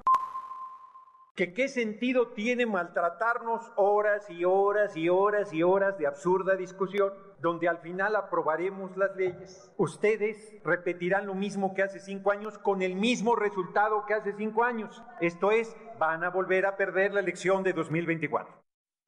Está bueno y en torno a la elección, pues hay muchas cosas. Sí, la de Xochitl Gálvez, Claudia Sheinbaum, ahí están ya. Pero lo que está poniendo bueno es el agarrón entre Morena para las elecciones a gubernatura, para tener la candidatura de alguna de las nueve gubernaturas. A ver, mire, le cuento, ayer Germán Martínez, que fue de Morena, antes era del PAN y ahora pues ya no sabe ni qué es, eh, es un opositor, pero pues al rato igual y lo convencen y vuelve a algún otro lado, un tipo bastante inestable políticamente hablando, hay que decirlo. Yo sé que mucha gente lo defiende y lo quiere y todo, pero pues Germán Martínez es senador gracias a López Obrador le besó los pies a López Obrador, hay que decirlo, ¿no? Bueno, pues Germán Martínez ayer en el Senado se aventó contra Alejandro Armenta, su compañero, porque dice que gana hasta un millón de pesos al mes, 950 mil pesos, decía. Escuche ganaba en dieta como 120 mil pesos, apoyo a asesores 130 mil, subvención del grupo parlamentario 206, subvención variable en especie 132 mil, asesores 200 mil, gastos inherentes al cargo 140 mil. En total, el señor presidente anterior de la mesa directiva ganaba al mes 927 mil pesos. Y quiero saber en qué se lo gastó, como quiero saber en qué se gastan los ministros de la Corte, los jueces y los magistrados. Amor y paz, amor y paz. Amor y Senador, preguntarle sobre Amor y esta- paz, amor y paz, ya. estas declaraciones que dio el senador Germán Amor y Martínez paz, en, amor y en el. Senado, que usted ganaba y 900 mil pesos. amor y paz, Estaban amor- cuestionando y que Amor y paz, querían... amor y paz. Vete a preguntarle a él, córrele, amor y paz. Amor y paz, yo sé por qué vienen ustedes, tranquilos. Ustedes tienen un interés, tranquilos, no pasa nada. Ustedes, ustedes, ustedes trabajan para Nacho, tranquilos, tranquilos, tranquilos. Amor y paz, amor y paz, denme amor y paz. O sea, estaba a punto de estallar Armenta. Qué chistoso estuvo eso. Pero estuvo, a ver. Y, y al final, Armenta sabe que la bronca no era con Germán Martínez. La bronca es con Nacho Mier. Esa declaración que da Germán Martínez habría que rastrearla y a lo mejor tiene otro origen. Y es Nacho Mier. ¿Quién es Nacho Mier? El presidente, eh, bueno, fue presidente en su momento en la Cámara de Diputados, es coordinador de Morena en la Cámara de Diputados. Nacho Mier quiere ser gobernador de Puebla. Igual que Alejandro Armenta quiere ser gobernador de Puebla y se están metiendo el pie hasta donde dé. Y déjeme decirle algo. Si no es Armenta, él va a decir que no. Pero se sabe, se dice, se comenta. si no es Armenta, vienen rupturas. Y vienen rupturas severas en los estados. Porque no se están poniendo de acuerdo, porque traen un desgarriate en la 4T con este asunto. Ya rompió Lucy Mesa en Morelos. Lucy Mesa está nada, ya está creando su propio movimiento y va a buscar otros partidos y, trae cierta fuerza. Morena está rompiendo con Morena. Otro caso es el que puede pasar con Armenta y Nacho Mier allá en Puebla.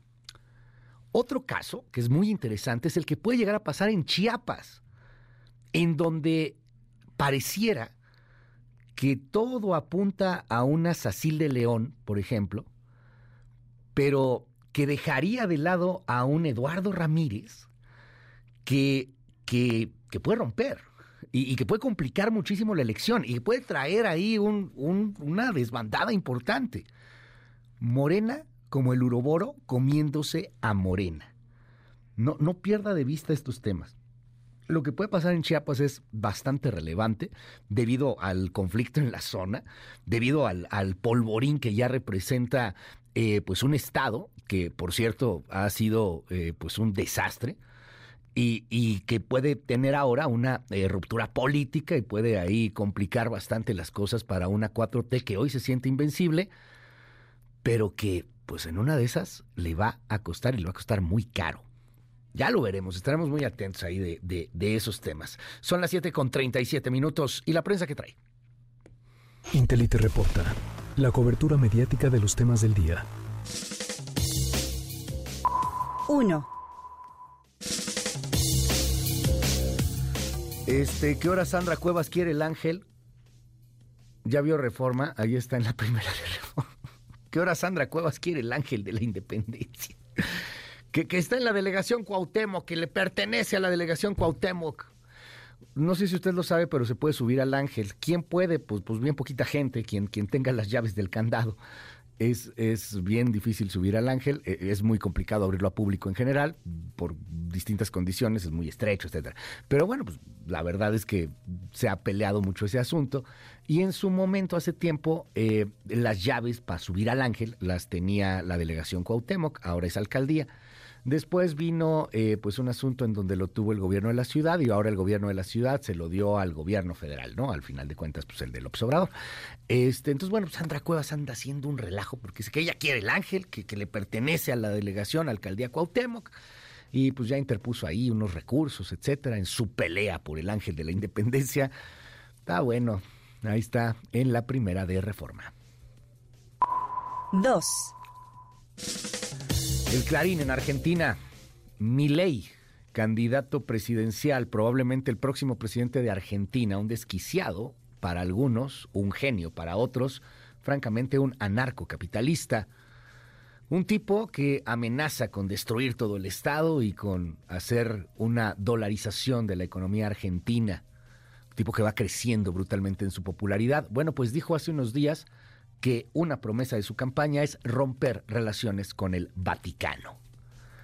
Y, bueno, pues en medio de las tensiones religiosas todo lo que está pasando, pues le dijo, rompamos relaciones con el Vaticano. Pues hay respuestas de, del Vaticano y hay respuestas también del arzobispo de Buenos Aires, en donde dicen que la declaración es impactante, que están indignados, que ellos defienden al Papa, etcétera. Pues ahí están en lo que va a ser este fin de semana eh, una elección importante, una elección, una primera vuelta, eh, y en donde se espera pues que, que mi salga con buenos resultados, aunque probablemente no ganen la primera vuelta y se tengan que esperar hasta noviembre para hacer una segunda vuelta. Échele un ojo, está bien interesante el pleito que traen. Ahora por el tema del Papa y por el tema del Vaticano. Dice mi ley, rompamos con la Iglesia. 7 con 39. Intelite reporta, la cobertura mediática de los temas del día. En un momento Continúa con la información con Luis Cárdenas en MBS Noticias.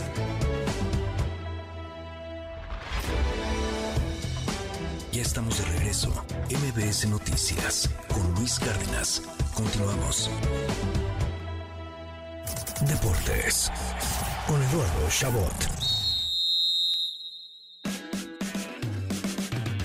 Buenos días Luis, un gusto saludarte a ti y a tu audiencia un día más para llevarles lo mejor del mundo del deporte. Ayer lo adelantábamos después de haber sido separados del plantel por indisciplinas, básicamente haber metido mujeres al hotel de concentración en Toluca. Las Chivas reintegraron a su plantel a Chicote Calderón, Alexis Vega y Raúl Martínez. Además, estos tres subieron historias a sus redes sociales explicando que ya se han disculpado con el grupo, por lo que todo parece que se ha enfriado y que pronto podrían volver a las canchas, aunque de igual forma el rebaño busca buscará darle salida a Alexis en el próximo mercado de transferencias, mientras que Chicote acaba su contrato, el cual no se piensa renovar. La mala noticia es que también, como comentábamos ayer, Luis, la lesión de Neymar que lo hizo abandonar el partido entre Brasil y Uruguay parece ser la más fuerte de su carrera. Se confirmó que el astro brasileño se rompió el ligamento y menisco de la rodilla izquierda, por lo que tendrá que ser intervenido quirúrgicamente y estará fuera de las canchas entre 7 y 10 meses. Dejemos el balón por el ovoide porque hoy arranca la semana semana 7 de la NFL con un partido bastante atractivo para disfrutar a las 6:15 de la tarde. Los Saints de Derek Carr recibirán a los Jaguars de Trevor Lawrence que llegan con tres victorias al hilo y que esperan seguir ese rumbo en el inicio de la actividad esta semana, donde las cosas se están poniendo calientitas son en el béisbol de grandes ligas. Ayer los Rangers que llegaban invictos desde la ronda de comodín, dejando en el camino a grandes equipos y que comenzó la serie de campeonato derrotando a los actuales campeones, los Astros, en los primeros dos juegos como visita, no aguantó la presión del equipo con más experiencia en esta postemporada y cayó en casa 8 a 5 para poner la serie 2 a 1 a favor de Texas, así que aún nada está decidido en la americana. Hoy a las 3 de la tarde continúa la acción en la Liga Nacional. Arizona tratará de aprovechar la localía para recuperarse de las dos victorias conseguidas por los Phillies en casa, así que partido fundamental para los Diamondbacks esta tarde. Y ya que hablamos de béisbol, cómo no mencionar la victoria de México en su debut en los Juegos Panamericanos ante el anfitrión Chile 16 a 0. La selección que además viene de ser campeona de Juegos Centroamericanos y del Caribe, la paliza fue tan brutal que el partido se detuvo al quinto inning por la regla que establece que tras una ventaja de 10 puntos el encuentro se puede finalizar, por lo que ojalá la selección de béisbol siga este rumbo en sus siguientes encuentros. Y así como hay noticias agradables de México en los Panamericanos, hay otras asquerosas y que para variar tienen que ver con la CONADE y su dirigente Ana Gabriela Guevara, cuando uno creía que era difícil tener una peor gestión que Alfredo Castillo al mando de la CONADE, apareció Ana Guevara y dijo quítense que ahí les voy. Ahora decidió que la delegación mexicana fuera sin equipo médico. ¿Por qué? Por el conflicto que existe entre la CONADE y el Comité Olímpico Mexicano comandado por María José Alcalá y de esa forma por los berrinches de Ana Gabriela. Los atletas mexicanos que de por sí no reciben el apoyo necesario no contarán con equipo médico en este evento internacional. De verdad que qué desgracia ha sido la llegada de Ana Gabriela Guevara a la CONADE para el deporte mexicano. Despidámonos con noticias más agradables, Luis, y es que ya tenemos campeón en la WNBA, la Liga de Baloncesto Estadounidense de Mujeres, donde Las Vegas Aces repite como campeón, al igual que el año pasado, al vencer en cuatro juegos al New York Liberty, el último ganando los 70-69 por un solo punto para así consagrarse como el tercer equipo en lograr un bicampeonato en esta liga. Aplauso especial para Becky Hammond, entrenadora del equipo que dejó de ser asistente de Greg Popovich en los Spurs de San Antonio para hacer historia y que posiblemente continúe su legado muy pronto, convirtiéndose en la primera mujer en dirigir en la NBA, algo que se ha ganado con mucho mérito. Luis, hasta aquí la información deportiva. Nos escuchamos de nueva cuenta el día de mañana con lo mejor del mundo del deporte.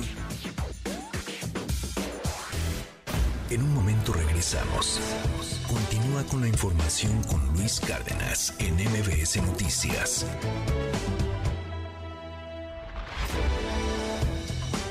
Ya estamos de regreso. MBS Noticias con Luis Cárdenas. Continuamos. Cámbiate a Santander y conecta con lo que te importa. Presenta. Economía y finanzas con Pedro Tello Villagrán. Sigue aumentando el trabajo infantil, no importan las reformas laborales, hay un debate en torno a la reforma laboral, que qué va a pasar con la reforma laboral, que si vamos a trabajar menos horas, que si no, que si nos van a pagar igual, etcétera, pero eh, muchos de los temas como, como estos que son súper sensibles, pues la verdad pasan un poquito de noche. Cuéntanos, querido Pedro, trabajo infantil, cuéntanos. Luis, buenos días, qué gusto saludarte a ti y también a quienes nos escuchan. Cuando terminó la revolución de 1910-1917, México aplicó o incorporó en la Constitución de los Estados Unidos de la República Mexicana un artículo que prohibía expresamente el trabajo infantil, la explotación infantil. Posteriormente, las eh, leyes laborales que se han venido construyendo y reformando a lo largo de nuestra historia reciente han ido precisando con mayor detalle qué tipo de trabajo infantil es el que no se debe permitir en nuestro país. Sin embargo, Luis Auditorio, cuando uno revisa los datos de la eh, más reciente encuesta nacional de trabajo infantil, uno se encuentra con que hay 2 millones 100 mil niños que están ocupados hoy en actividades no permitidas y hay 1.9 millones de niños adicionales que realizan quehaceres domésticos no adecuados, de acuerdo con la información de esta encuesta. Pero si nos concentramos solamente en los millones de niñas, de niños y de adolescentes que siguen realizando trabajo infantil en nuestro país, de acuerdo con los datos que corresponden al año 2022, nos encontramos que cerramos el año pasado, Luis, con 3 millones 700 mil niñas, niños y adolescentes que realizan trabajo infantil. Es la cifra más alta de la que se tenga registro hasta este momento y representa además un repunte de más de medio millón, de, de casi medio millón de niños respecto a la cifra que se reportó en el año 2019. ¿Qué está pasando en un país donde el, perfeccionamiento de las leyes laborales buscan justamente garantizar la aplicación de los derechos humanos y particularmente evitar la explotación de los niños y los adolescentes en un país que, como México, se ha empeñado en mantener una narrativa de combate justamente a la explotación infantil, de protección a los derechos infantiles y desde luego de eh, eh, tratar de cerrar las vías para que se siga manteniendo este tipo de labores en eh, jóvenes cuya edad evidentemente no permitiría que estén realizando actividades en el hogar o en las actividades productivas. Bueno, pues la verdad es que la pobreza que existe en un país como el nuestro es justamente, diría yo, el mayor detonador o generador de ese tipo de, trabajo entre los infantes, porque en estados como Guerrero, como Chiapas, como Oaxaca, como Michoacán, por citar solamente algunos de los más importantes, el porcentaje de niños que realizan trabajo infantil respecto a la población de 5 a 17 años prevaleciente en cada uno de ellos supera el 15% y en el caso de Guerrero es casi del 25%, es decir, casi uno de cada cuatro niños y adolescentes realiza eh, labores que no estarían permitidas por la ley en el estado de Guerrero. México tiene que perfeccionar no solamente su sistema legal, sino particularmente, Luis Auditorio, el sistema de supervisión que tiene eh, que aplicarse particularmente en las actividades agrícolas donde se realiza la mayor parte de este tipo de trabajo infantil. De lo contrario, seguiremos teniendo una constitución tal vez muy adelantada en términos normativos y de leyes, y tendremos también seguramente una ley del trabajo que tendrá en, en el contenido, en su texto, en su arquitectura de redacción, eh, una de las características más avanzadas a escala mundial, pero en la realidad seguiremos padeciendo un perfil, el, del país, el de un país que permite el trabajo infantil, sea por ausencia de supervisión suficiente, sea por condiciones de pobreza o sea por lo que sea, que atenta no solamente contra los derechos humanos, sino particularmente contra las leyes que nosotros mismos nos hemos dictado para regular las relaciones sociales en todo el territorio nacional. Como siempre, Pedro, muchísimas gracias. Te mando un abrazo. Muy buenos días. ¿Cómo te seguimos en tu red? Síganme en Twitter ayer, X hoy, en arroba Petrillo Villagrán y que tengan un espléndido jueves. Gracias, es eh, Pedro Tello. Son las 7.59. Voy a una pausa. En breve ya está aquí Hamlet Almaguer. Va a llegar en un momento más Kenia López Rabadán. Y se va a poner bueno el debate sobre el Poder Judicial. ¿Qué hacemos con esa lana? Si, si es mucha, ¿se le puede quitar? ¿Por qué no se le puede quitar? Si se le quita, ya no hay Poder Judicial. A ver, vamos a platicar del tema. Se va a poner interesante una mesa de debate hoy aquí en MBS Noticias sobre el Poder Judicial con ambos lados de la moneda. Regreso con más. Yo soy Luis Cárdenas. Ya estamos de regreso. MBS Noticias con Luis Cárdenas. Continuamos. Primeras planas. El Universal. Gobierno gasta fideicomisos eliminados en obras insignia. Extinguió fondos a dependencias con la excusa de comprar vacunas anti-COVID. Ahora piensa replicar el esquema con el recorte al Poder Judicial. Milenio. Musk le pone suspenso a la planta de Tesla en Nuevo León. Quiere saber cómo está la economía global antes de acelerar. El martes, Elon confirmó y reafirmó el proyecto. Gobierno de Samuel. Reforma. Cobran más a privados para fondear a Sedena. Elevan de 5 a 9% pago de derechos a concesionarios de aeropuertos. Destinarán recursos para los proyectos aeroportuarios operados por el ejército. Excelsior. El Poder Judicial se va a paro nacional. Trabajadores no laborarán entre hoy y el martes. Solo se dará servicio en caso de urgentes que lleguen a Defensoría Pública y sobre juicios penales, además de emisión de órdenes de captura, aclaró el líder sindical. Animal político. Trabajadores del Poder Judicial se van a paro nacional por extinción de tres fideicomisos. La jornada. Ola de amenazas escalan el terror en países de Europa. Protestan miles en el mundo árabe contra la matanza de palestinos. El financiero. Se mantienen mercados bajo presión ante ambiente bélico. Búsqueda de activos de refugio imprime dinámica negativa en índices accionarios y peso mexicano. El economista. La Secretaría de Infraestructura, Comunicaciones y Transportes cerrará el sexenio con 50 obras relevantes terminadas. Se dejará carpeta de proyectos al próximo gobierno. Jorge Nuño. MBS Noticias con Luis Cárdenas. MBS Radio presenta el resumen informativo con Luis Cárdenas.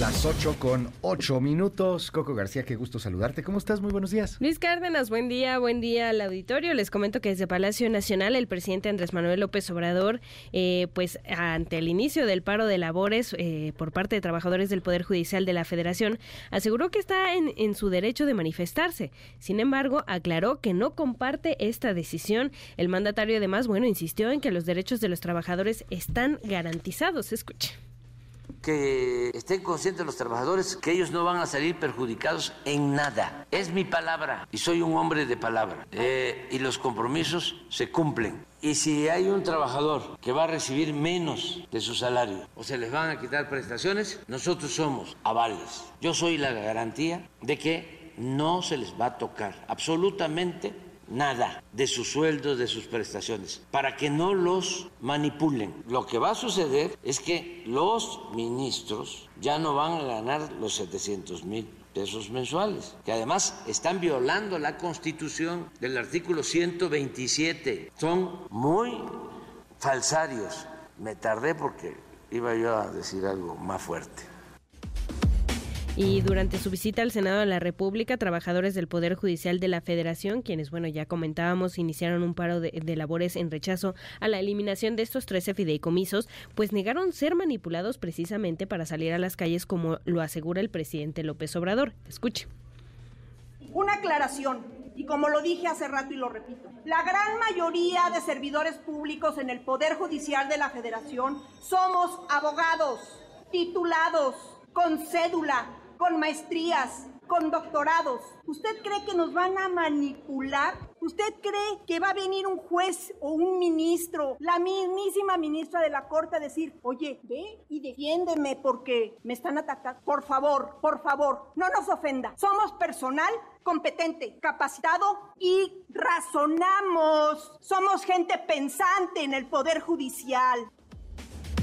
Y en más información, Luis Auditorio, les comento que el director de la organización Pueblos Unidos Migrantes, Irineo Mujica, pues anunció la salida de una nueva caravana este próximo 30 de octubre desde Tapachula, Chiapas, en la que se espera la participación de miles de personas provenientes de otros países, quienes buscan llegar a la frontera entre nuestro país y Estados Unidos.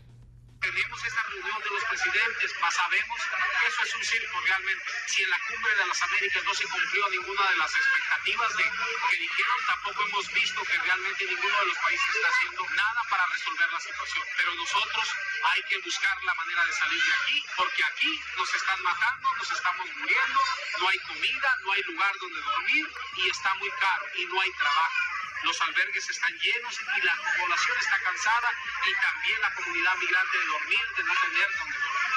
Es por eso que nos vamos el día 30 del Parque Bicentenario de la ciudad de Tapachula.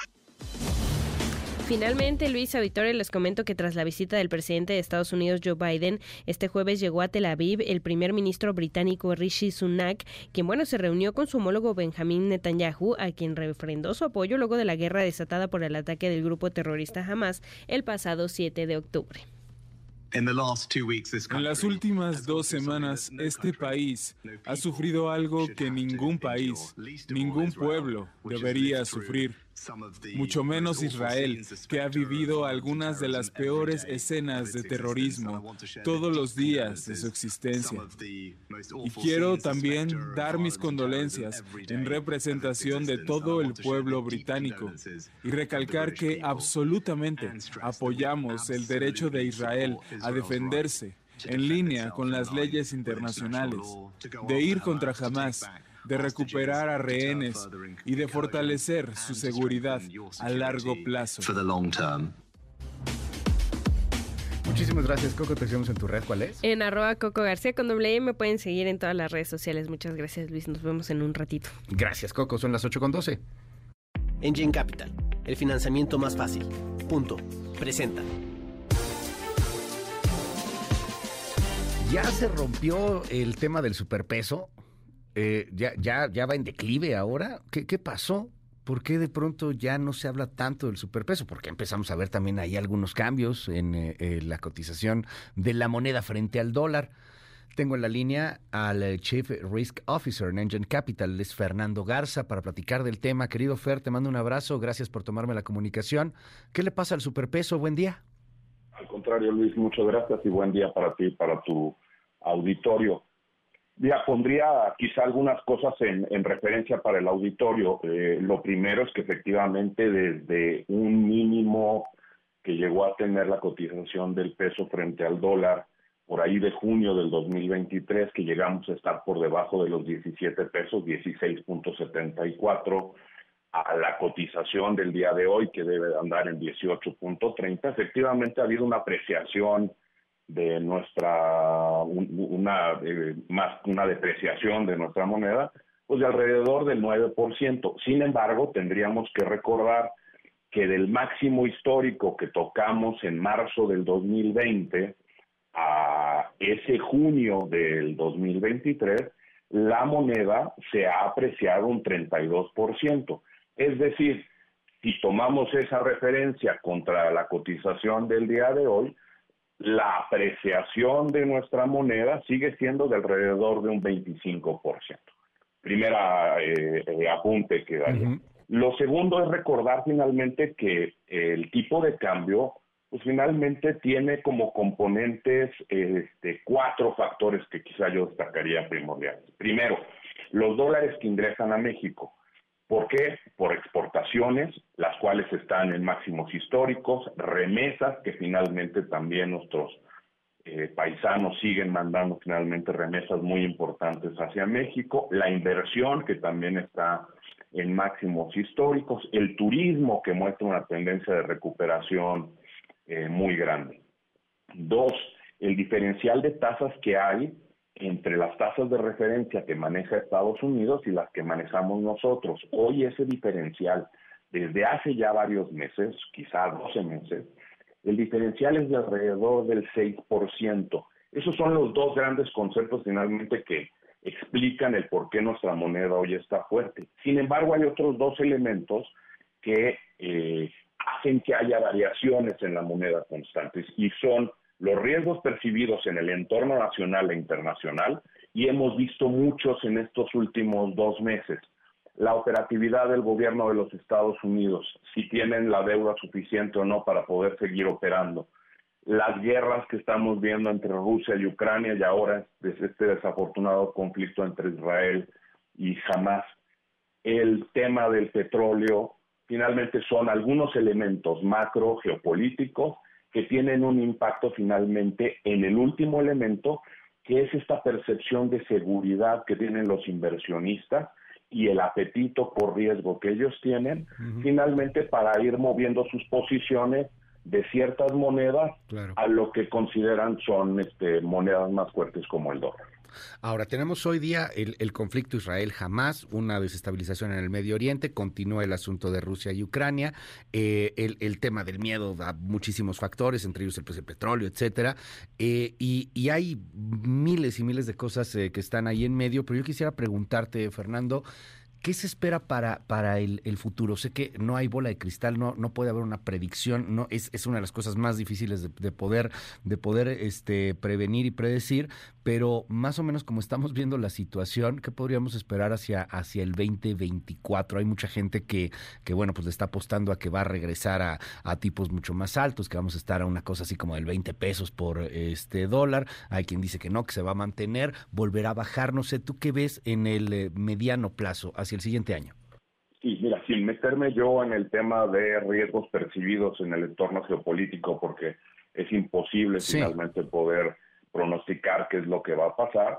Lo que sí debemos de tener en cuenta es que México está en un hoy todavía en un entorno macroeconómico sólido, este, con algunas presiones en la parte fiscal potencialmente hacia el 2024. Uno, dos que es posible que ante la contención en la baja de la inflación, tanto en México como en Estados Unidos, que, que estos dos países eventualmente empiecen a bajar sus tasas de referencia, quizá más hacia el segundo semestre del 2024, con lo cual dejará de ser un poco eh, menos atractivo finalmente nuestra moneda o invertir en pesos mexicanos, derivado de que este diferencial entre las tasas pudiera ser menor, que pudiera poner un poco de presión para que nuestro tipo de cambio pudiera sufrir un poco de depreciación adicional a la que tenemos.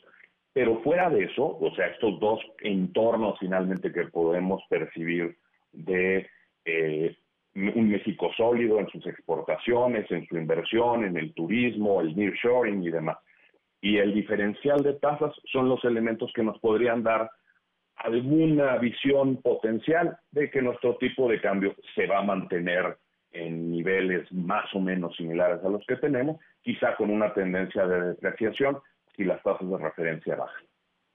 Te aprecio muchísimo, como siempre, Fernando Garza de Engine Capital, por estos minutos aquí en MBS. Te mando un gran abrazo y, bueno, pues ahí vamos a seguir muy pendientes de, estos análisis y muy pendientes, por supuesto, de todo lo que pasa en Engine. Estoy a sus órdenes. Gracias, Luis. Buen día. Buen día, son las 8 con 18. Engine Capital, el financiamiento más fácil. Punto. Presentó. Ya está aquí Kenia López Rabadán, ya está aquí también eh, Hamlet García. Vamos a tener una mesa de debate muy interesante sobre el tema del Poder Judicial en un momentito más, en unos minutos. Pero antes, ¿qué pasó en Nuevo León? ¿Qué pasa con Tesla? Denny Leiva, muy buenos días. Hola, ¿qué tal Luis? Muy buenos días. El presidente ejecutivo de Tesla, Elon Musk, realizó unas preocupantes declaraciones en las que aseguró estar dudando sobre la posibilidad de instalar su Gigafactory en Nuevo León, esto a consecuencia de las altas tasas de interés que existen en México. Musk señaló que las tasas de interés elevadas evitan que muchos consumidores no puedan costear un auto eléctrico, por lo que van a evaluar sus perspectivas económicas antes de ir a toda marcha con la planta en México, dado que él mencionó estar marcado por el 2009, cuando otras grandes empresas automotrices quebraron. Esta duda difiere con el discurso que ha manejado el gobierno federal y el gobernador de Nuevo León, Samuel García Sepúlveda, que horas antes de esta declaración presumió su visita a la Gigafactory de Tesla en Shanghái. Vamos a escuchar al gobernador Samuel García. Pues estamos muy contentos porque todo parece indicar que la de Nuevo León va a ser el doble de grande, al menos que la de Austin. Pues más que prisa, queremos ese récord de la más grande del mundo. En la de Nuevo León va a haber una nueva línea de producción de un nuevo modelo. Todo parece indicar que es el nuevo modelo económico. Y obviamente esta Gigafactory, pues es hoy la noticia mundial. Todo el mundo está volteando a ver a Nuevo León y a México. En los últimos días, la administración de Nuevo León ha destacado el inicio de las obras complementarias para instalar la fábrica de Tesla. Sin embargo, Luis, estas obras se realizan bajo un acuerdo no vinculante, es decir, que la automotriz tiene la posibilidad de cancelar su inversión en México si así lo desean. Informó para MBS Noticias Denis Leiva. En un momento regresamos. Continúa con la información con Luis Cárdenas en MBS Noticias.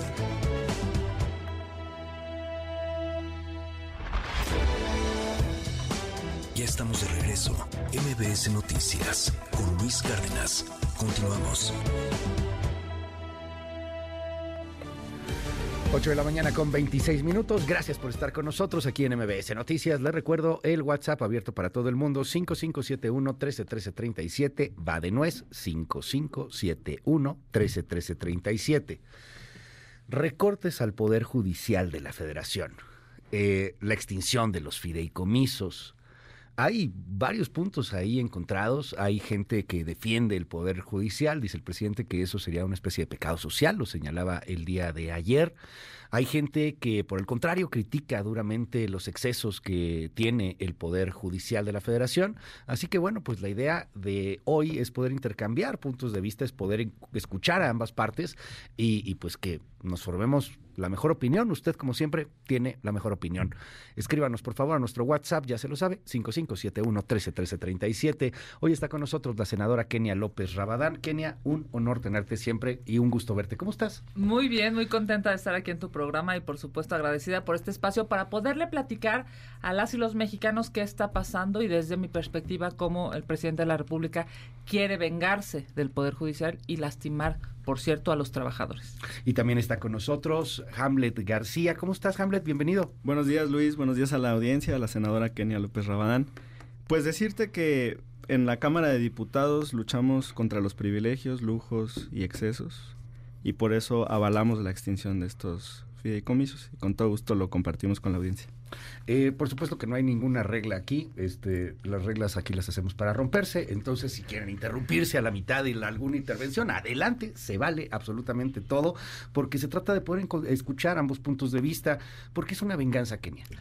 Mira, es claro que al presidente de la República no le gustan los contrapesos, no le gustan los organismos constitucionalmente autónomos, no le gusta el INE, no le gusta el INAI, no le gusta la transparencia y tampoco le gusta que la Suprema Corte de Justicia y en estricto sentido el Poder Judicial le haya dicho en varias ocasiones, te estás pasando de listo, te estás pasando de la raya, estás violando derechos humanos, estás violando la Constitución y como el presidente de la República, pues claramente... Pues, supone que tiene el poder para lastimar a otro poder, cosa que esa suposición le vamos a demostrar que es errónea, porque no es así. Los poderes son para, eh, digamos, tener contrapesos, no para que sea hoy un único eh, ser humano el que pueda definir sobre todo México. A mí me parece preocupantísimo que el presidente de la República quiera lastimar al Poder Judicial, porque en realidad a quien va a terminar lastimando, Luis, es a los justiciables. Me refiero es a la gente que acude a un tribunal, a la gente que está hoy, eh, digamos, litigando un tema penal, civil, administrativo, mercantil, porque en estricto sentido lo que deberíamos de hacer es fortalecer al Poder Judicial, darle más recursos para que cuando alguien del auditorio esté en un problema, pues acuda a buscar justicia y se le dé justicia pronta y expedita. Es terrible que el presidente López Obrador quiera destruir estos 13 fideicomisos solamente por venganza. ¿Qué dices, Hamlet? Pues los contrapesos son de ida y vuelta, Luis. Incluso en un marco teórico, pues la propia Constitución establece facultades que son exclusivas para alguno de los, de los poderes. Eso también forma parte de los contrapesos. Por ejemplo, el Poder Judicial tiene facultades de revisión de decisiones, pero el Poder Legislativo, en especial la Cámara de Diputados, tiene facultad exclusiva para aprobar el presupuesto de egresos de la Federación, que es algo que no hemos votado, ¿eh? eso va a pasar hasta el 15 de eh, noviembre. El Poder Ejecutivo también tiene facultades exclusivas. Por ejemplo, todavía le quedan para hacer nombramientos de secretarios. Algunos sí tienen que pasar por validación del Senado, pero él puede tomar decisiones también eh, directas, digamos, unilaterales. En esos contrapesos, pues nosotros también podemos legislar. Y lo que anulamos, lo que votamos por anular en esta lista de fideicomisos es lo siguiente. Fideicomiso 8692. Pensiones complementarias para jueces y magistrados. Tenía un saldo a junio del 2023, porque es un reporte trimestral, de 4.722 millones 319 mil 850 pesos. Fideicomiso 8693. Mantenimiento de casa habitación de magistrados y jueces.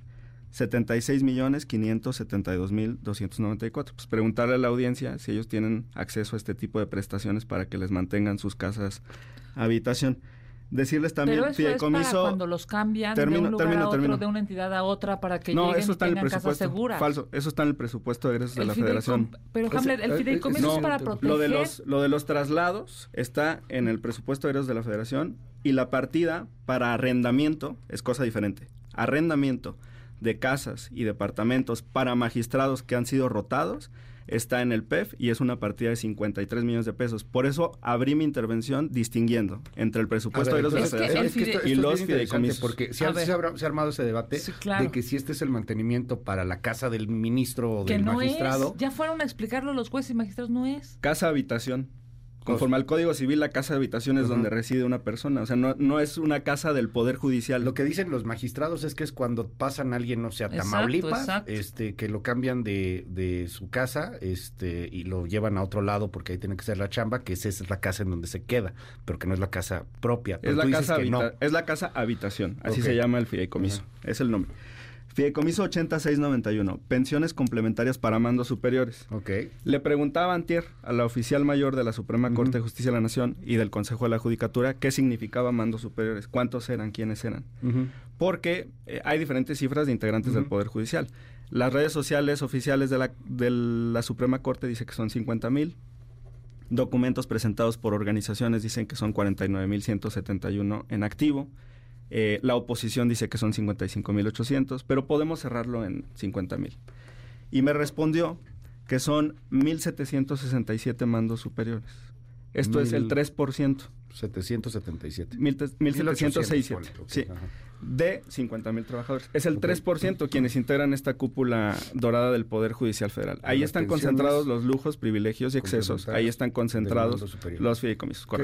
Pues, a ver, yo digo con todo respeto, la verdad es que me parece una vergüenza que estén eh, centaveando el tema de la justicia cuando en una refinería que le dijeron a los mexicanos que iba a costar 8 mil, 8 mil millones eh, ahora cuesta 17 mil millones. Es una, vamos, de dólares, es una brutalidad el precio. ¿Por qué quieren estar, digamos, preocupados por los pequeños centavos que, a, lo, digamos, viendo un presupuesto de 6 billones, o sea, 6 millones de millones de pesos, eh, pues este presupuesto que quieren quitarle, quieren destruir, destruir, digamos, estos fideicomisos, quitándole el dinero a los trabajadores del Poder Judicial, terminan siendo verdaderamente microscópicos a la luz de todo el presupuesto. Pero ¿por qué lo hacen? No lo hacen por dinero, esa es la verdad.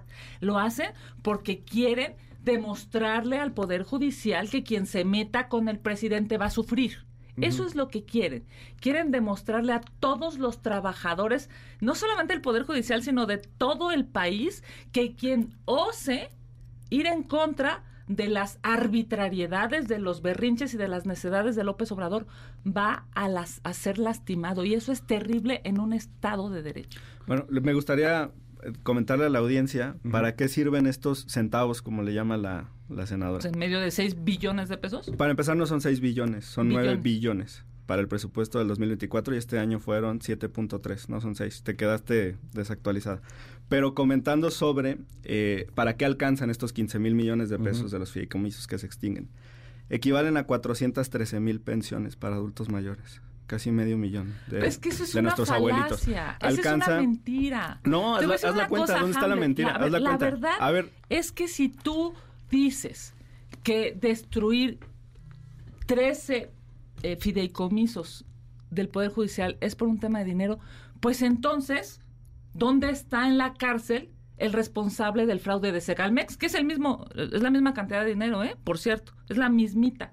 ¿En dónde está en la cárcel la gente que dijo que iba a tener vuelos el aeropuerto de la IFA que no tiene y que lo sigue costando? No, si tiene ¿En vuelos. dónde está? Pues sí, nada más que tiene está, el está 1%. dentro de los no no no, Dios, está dentro de los siete no aeropuertos con más vuelos en el favor, país claro que de sí ay, Claro que sí, y además- acaban de decir Aprovecho que para decirle no a la audiencia- hay ninguna posibilidad no hay ninguna posibilidad de que pueda, eh, digamos, contrarrestar lo que se está viviendo, los pasajeros que se están teniendo en el aeropuerto de la Ciudad de México. En el aeropuerto de la Ciudad de México se tienen aproximadamente, ¿qué te gusta? ¿Mil salidas al día? O sea, mi- digamos, mi- mil entre son, salidas son y 30 aterrizajes. millones de pasajeros Mil, al año mil. pero mira ¿Y, y es, allá, es natural allá cuántos son? Es- es natural. O sea, mil de la Ciudad de México contra cuántos de la IFA. Oye, es, un debate interesante el del ¿Cuántos? aeropuerto. Di- di pero la verdad, re- ¿cuántos? regresando un poco más tema de- del casi dos millones No, de por pasajeros Dios, sí un millón ochocientos mil mentira, no es a ver. Luis nada más es natural que por el ejercicio de las funciones la senadora no tenga conocimiento de la materia presupuestal porque eso repito es facultad de la Cámara de Diputados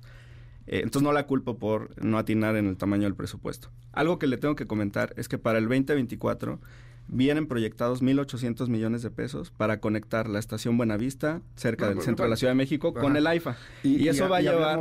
No sirve. Eso va a llevar- de- ¿Cómo no van a- regresemos, cómo no se van a servir? Regresemos nada más al tema del Poder Judicial. Sí, a ver, sí. eh, centrémonos en este asunto de los fideicomisos. Eh, son 15 mil millones de pesos. de Alcanzan los para fideicomisos. 413 Tú mil pensiones. Para 400... 13 mil pensiones, 13,000 pensiones. alcanzan, por ejemplo, para cinco hospitales regionales, Ajá. alcanzan para la construcción de tres presas, como la presa El Zapotillo que se está construyendo en Jalisco, que le va a Ya. dotar de agua a 5.3 millones de habitantes de Guadalajara.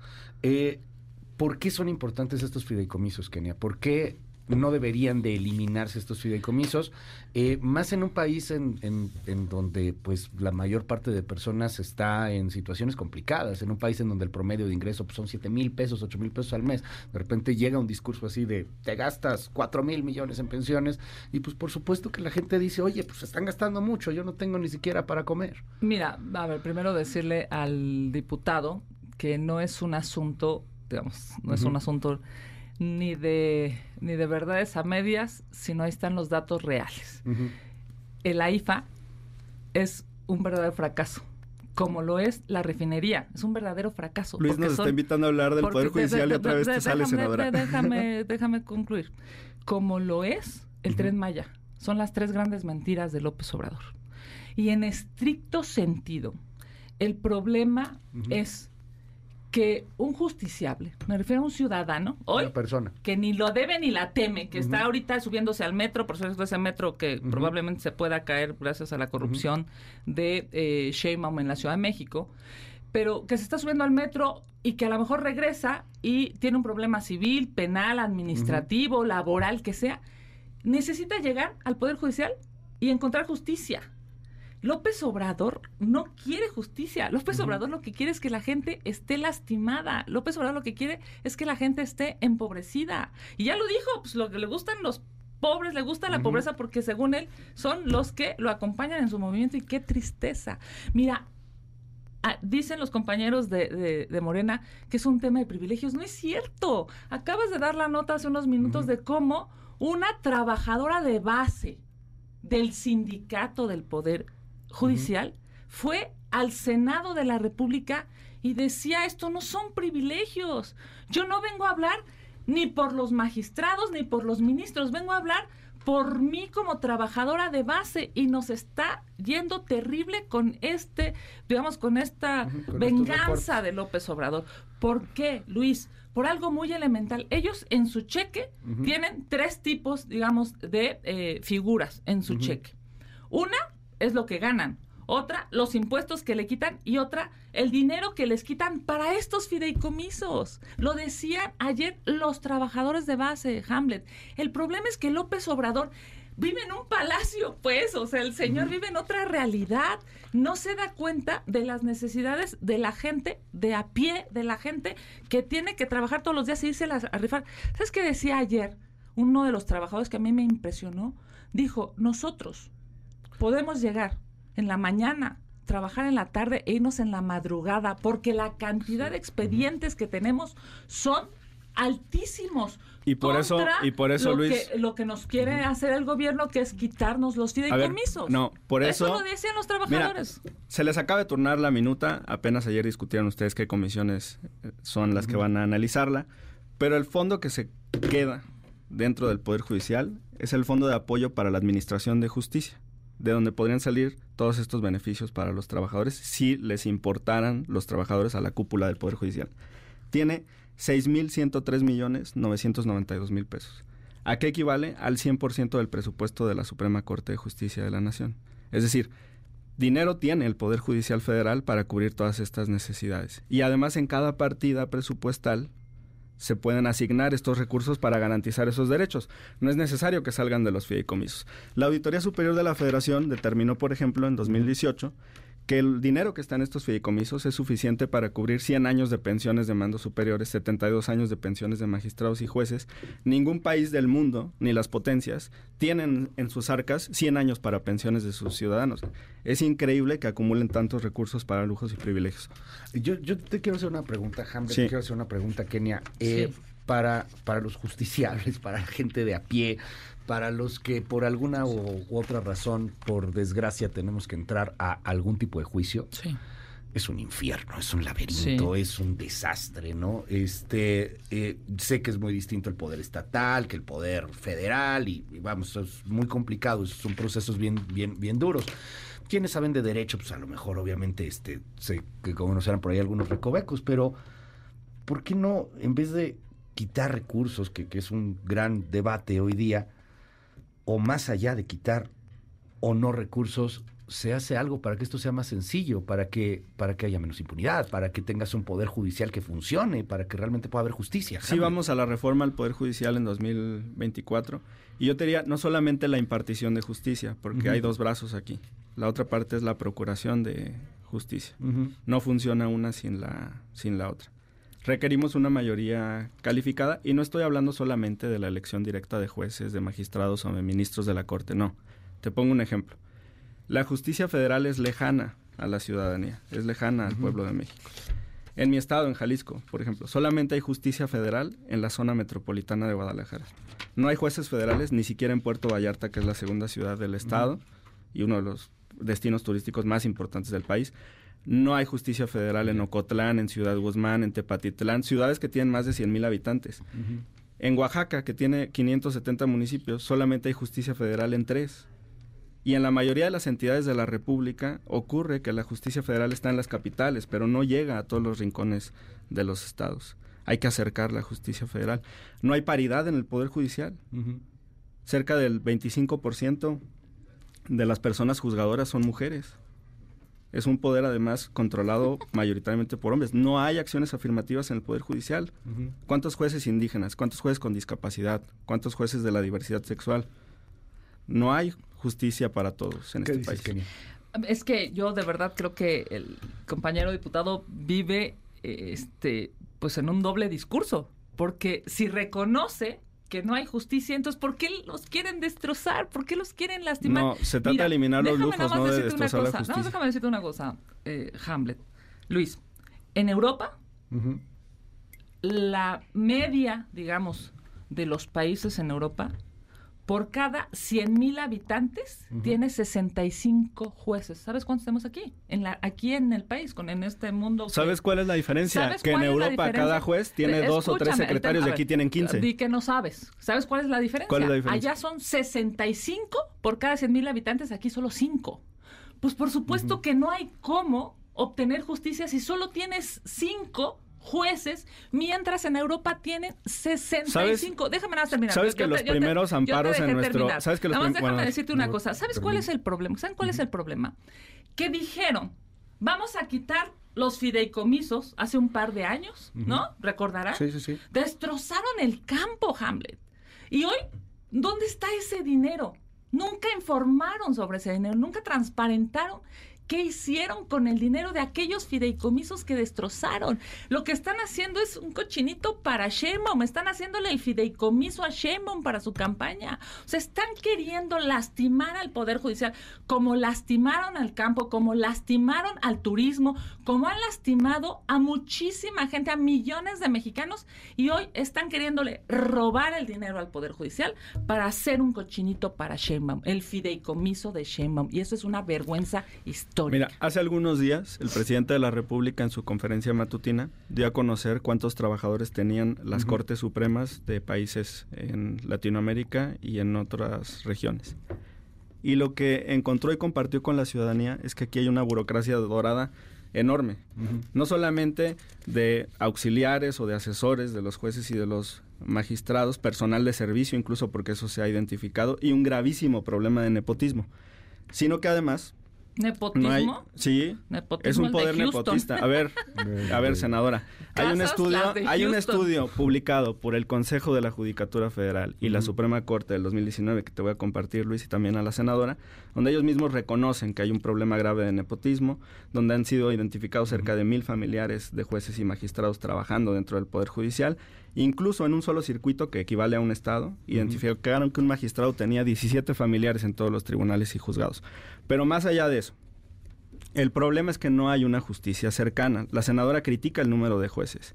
Podríamos tener el doble de jueces si no tuviéramos tanta burocracia dorada en el Poder Judicial cierto, Federal. claro que sí. no claro Pero, que sí. A ver, el- creo que Kenia tenía aquí un punto que, que yo quisiera también compartir y, y preguntarte, Hamlet, eh, ¿qué van a hacer con la lana? Sí. Bueno, se, Pues se la van a a, ver, volar como cuando estábamos en la discusión, se presentó una reserva que fue aprobada en el Pleno para que estos recursos se puedan destinar a los fines del Plan Nacional de Desarrollo, que es un documento público, es un documento que es votado en el Congreso, es un documento que forma parte del plan de gobierno y entonces ya te da un parámetro en qué se puede gastar. Morena tiene dos Más prioridades muy claras. ajá. Sí, claro. Tiene dos ejes fundamentales. Programas sociales que no le gustan a la senadora porque a la derecha no le importan los pobres. Siempre he votado a Y la favor de los segunda- programas sociales. Entonces. ¿por qué criticas- Como entonces, ¿por qué criticas la las de México, pensiones? voté a favor Entonces, de los ¿por qué programas criticas sociales. las Como pensiones? diputada federal voté a favor de los programas Entonces, ¿por sociales. qué Como senadora criticas? también. Entonces, ¿por qué criticas? Sí, sociales. ahorita criticaste que prefiramos darle 413 mil pensiones a adultos mayores en lugar de darle pensiones doradas a jueces O sea, y magistrados. vives en otro, de verdad vives en otra realidad. Yo nunca he No. criticado eso. Ah, de arranque. Nunca he criticado ahí, está el, eso. ahí está el video. Pero y empezaste a decir que a Morena le gustan los pobres y tal y A tal eso No, dice tu los presidente, atendemos. el que- el que ha los dicho que le atendemos. gusta- no, en este país gusta- son cifras pobreza, no, son cifras gusta cifras usar- de Coneval. usar la pobreza, A ver, a ver, senadora, cifras de incluso Coneval, inhumano. cifras de Coneval y del INEGI y de otras dependencias, más de 5 millones de personas han salido de la pobreza en los últimos años de este sexenio. Ese es Sí, un logro del has pasa- presidente. y has que pasado de la incluso- clase media a, ver, a la clase pobre. pero no incluso- vamos a discutirlo. No vamos incluso a discutirlo. incluso legisladores mira, a ver no ni siquiera de he terminado la idea a ver le estaba contestando de o sea le nepotismo estaba de a Luis. lujo, ahí están las de López es Obrador y las de. Ese es- O sea, claro, es el plan 15,000 nacional de se pueden ir a pensiones de adultos claro sí. mayores, sembrando vidas, etcétera. apoyos para Ok. jóvenes claro que sí O sea, repartirlo. y en también sociales. y Ok. también No también se hay pueden destinar a proyectos tema, clave de no infraestructura también se Tren pueden Maya, dos bocas. lo etcétera. que se requiere pero no solo eso eh te, te ponía el ejemplo de mi estado de Jalisco presa el 17 Zapotillo mil mi- 17 agua mil Kenia, millones de dólares Kenia, la agua, refinería. o Kenia. sea, ¿por qué quieren lastimar a, ¿A ti te los parecen- jueces? a ti te parecen- ¿Por qué quieren lastimar a los jueces? ¿Por qué ¿A ti te quieren parecen lastimar a centavos, los Kenia? justiciables? A ver, ¿Por qué quieren lastimar te voy a hablar la de la realidad. Te voy a- ¿Por qué quieren lastimar a la señora que está buscando senadora no no no estamos hablando de los números a ver senadora a ti te parecen centavos pero fuera de la Ciudad de México, Para los algunos miles de millones de pesos resuelven problemas para millones de personas. 5 mil millones de pesos en Jalisco dotan de agua a 5.3 millones de habitantes de la zona metropolitana de Guadalajara. 10 mil millones de pesos en Sinaloa bastan para construir la presa Santa María, que dota de agua a todo el distrito de riego del granero del país. 3 mil millones de pesos en Guerrero alcanzan para construir un hospital regional en Acapulco que le va a dar servicio a una ciudad de un millón de habitantes. 2 mil millones de pesos en Ciudad Juárez alcanzan para construir un hospital de zona que le va a dar salud a un millón de habitantes de esa ciudad. ¿A ti te parece poco? Pero Pues fuera de la ¿para Ciudad de México, estos 17 miles de mil millones... de dólares en una refinería. Está bien que tengas una visión centralista porque eres de aquí. Pero yo soy legislador de Jalisco. Ni de aquí es, cielo. y te Ustedes voy a- llevan gobernando te voy a- 25 años y hoy no hay a agua en Iztapalapa, ¿eh? No, o sea, no, no. hoy, ahorita, No, a esta hora no hay agua en Iztapalapa porque de son verdaderamente corruptos. Te voy a es explicar la por qué esto es importante. Porque México es una federación. El presidente de la República incluso Pues, dijo, y- se y podrían destinar hay tres 400 poderes, millones de pesos, sí. Y en México hay tres poderes, el ejecutivo, el legislativo y el judicial. El tema hay ahora es que el ejecutivo es un gandalla que se No, quiere pasar no, de no, listo con el poder Mira, judicial y que quiere lastimar a los trabajadores. Hablando de Esa es la verdad. A ver, mira, termino la idea. El presidente de la República dijo en su conferencia matutina de ayer que incluso podrían destinarse 400 millones a cada una de las entidades Ujú. federativas. Otra vez hablando de Guerrero, ¿sabes cuánto pide la alcaldesa de Acapulco para poder limpiar el agua que va a la bahía de Santa Lucía? 500 millones de pesos. Y es un problema Pues grave que deje de se estar puede en resolver. contubernio con A el ver, crimen Kenia. organizado y que se pongan a trabajar. Ella, por cierto, y la gobernadora. A ver, Kenia, nomás. a ver, te estoy hablando de los problemas regionales que se Sí, resuelven yo te con estoy estos hablando de la realidad recursos. de Guerrero, que hoy está ensangrentado Y mira, gracias sí, no al que contubernio que, tienen puede todos los ir, criminales. puede ir a las entidades federativas, puede ir a los municipios, puede un- destinarse a educación, puede destinarse a pensiones, puede destinarse a infraestructura. En un país en donde los mexicanos mueren día con día, que el presidente de la República Ya. se quiera pasar de listo y lastimar al Poder Judicial, es simple y sencillamente apostarle a la destrucción de una sociedad. Hamlet, si no Kenia. hay justicia social, no hay paz. Y este país lo que necesita es paz. Este ¿Sabes? país lo que necesita es que el presidente de la República deje de lastimar al Poder Judicial, deje de señalar a los ministros, a los magistrados, a los jueces, a los trabajadores. Esto no es un asunto de dinero, esto es un asunto de venganza. Mira, ver, López hablando- Obrador lo que quiere es vengarse del Ya, Poder Judicial porque está cansado Mira, ya de que el entraste Poder al tema de la seguridad. autónomo. Mira, ya entraste al problema de la seguridad. Vamos a hablar de las cifras. la posibilidad de defender a la Constitución. Nosotros, como minoría en el Senado de la República, hemos presentado una cantidad, yo diría, decenas de acciones de inconstitucionalidad Sí. y la Corte en algunos momentos nos da la razón y en otras Muchas no de nos la por da. Pero el presidente de la República lo que no le gusta es que le digan que se pasa de listo. Que la ¿Sabes que, ¿sabes que Esa es la se verdad. nos está acabando ya el Sí. tiempo, entonces más para Sí, cerrar el nada más, mira, de seguridad. el tema de seguridad. Y Kenia, son Ajá. cifras oficiales. El El 60%. triple de mira, asesinatos del gobierno Kenia. que ustedes criticaban. Kenia. Esas son las cifras. Kenia, el soy- triple de asesinatos. Kenia, soy de Jalisco. ¿Crees que no conozco el problema de los de desaparecidos? Ustedes el problema de la inseguridad. Te a dejé, Peña Nieto y luego criticaron déjame dar la a, conclusión eh, sobre Calderón. seguridad, por favor. Por Dios, Es el un tema triple de importante. asesinatos ver, con su senadora, gobierno. senadora, el 60% de las desapariciones en este país están focalizadas en seis entidades de la República. Mi estado, lastimosamente, Jalisco es el primer lugar. Guanajuato. Y La no estoy hablando de, de colores, ¿eh? Es No, no, no. Una de las Chihuahua. entidades federativas donde más desaparecen mujeres. ver, ¿Y qué han hecho aquí? aquí? hay, aquí, en la lista que te voy a dar, hay dos estados gobernados por Morena para que no empieces con colores, pero también te voy a decir quién gobierna cada estado. Jalisco, Movimiento Ciudadano. Guanajuato, PAN. Chihuahua, PAN. Michoacán, Morena. Estado de México acaba de cambiar de manos hace un mes para Morena. Y Baja, eh, pero estaba en manos del PRI. Y Baja California en manos de Morena. Esas seis entidades concentran casi el 60% de los y desaparecidos y, es- homicidios un- del país. Es un tema, Es un tema que se va a tener podemos, que atender. podemos claro. entrarle en, en algún momento si nos dan chance, pero yo quiero cerrar con algo. Ahorita les quiero eh, compartir algunos de los mensajes que tenemos en WhatsApp. Se reventó el WhatsApp, no les Eso, estoy muy bien, mintiendo. gracias. A ver, siguen y siguen y siguen y siguen llegando uno y otro y otro. Todos estos son los que tenemos nada más en estos minutitos que Muy hemos estado hablando. Estamos en vivo y ahorita platicamos de algunos rápidamente, pero yo soy un justiciable. La gente que nos está escuchando somos justiciables, somos personas de a pie. Este, y está muy bueno el debate, y que sí, que si no, el observador, y que no el observador. Y claramente estamos ultrapolarizados. Y se entiende, nadie se asusta de ello. Yo quiero preguntarles, ¿hay alguna posibilidad de llegar a algún acuerdo para algo, para lo que sea, más allá de estos temas de, de- tú dices, Kenia, venganza, tú dices, es que estamos eliminando los excesos, Hamlet?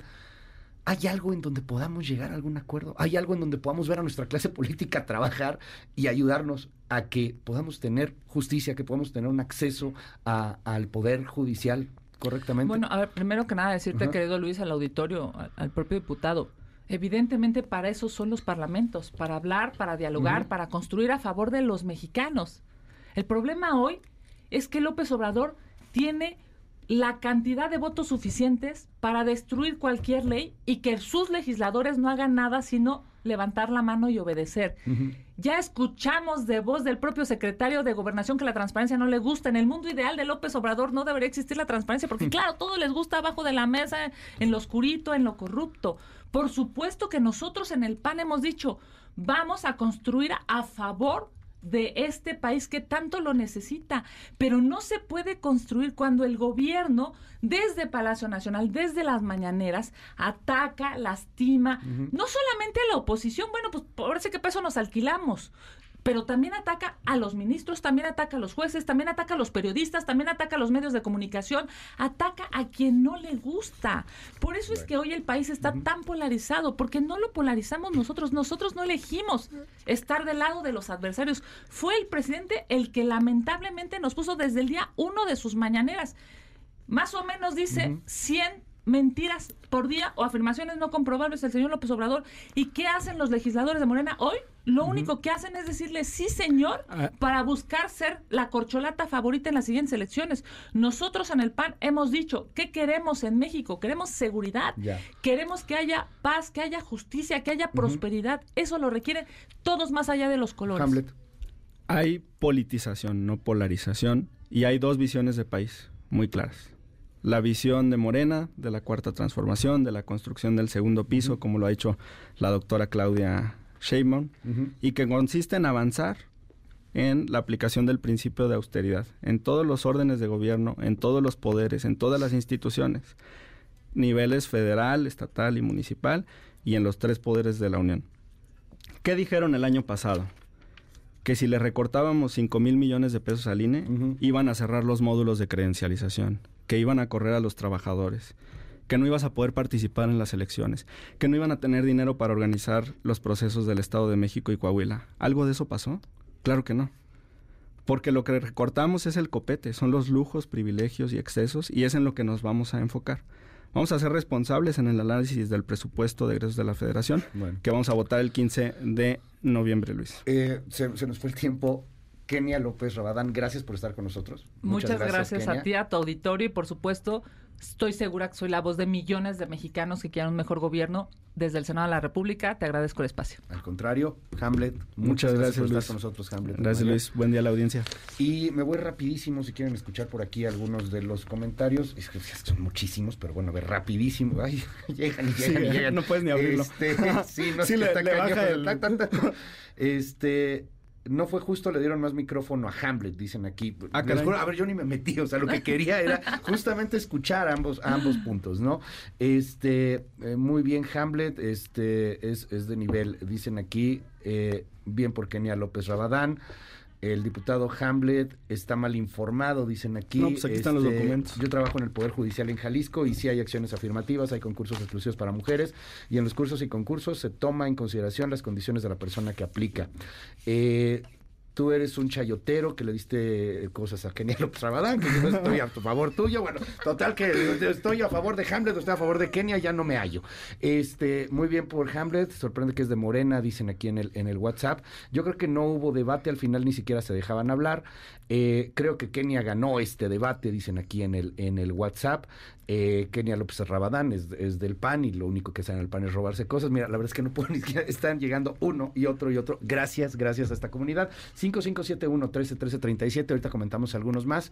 Vámonos a una pausa. Gracias, Kenia. Gracias, gracias. Seguimos. En un momento regresamos. Continúa con la información con Luis Cárdenas en MBS Noticias.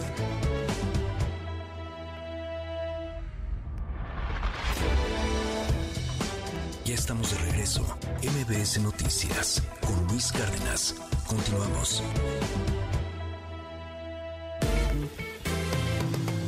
¿Cómo van eh, los mercados? Itlali Sainz, muy buenos días. Hola Luis, buenos días a ti, buenos días también a nuestros amigos del auditorio. Te comento que están operando mixtos los principales indicadores. El Dow Jones Industrial pierde 0.30%, gana el Nasdaq 0.19% y está perdiendo el S&P BMW de la Bolsa Mexicana de Valores 0.80%. Se cotiza en 48.882.71 unidades.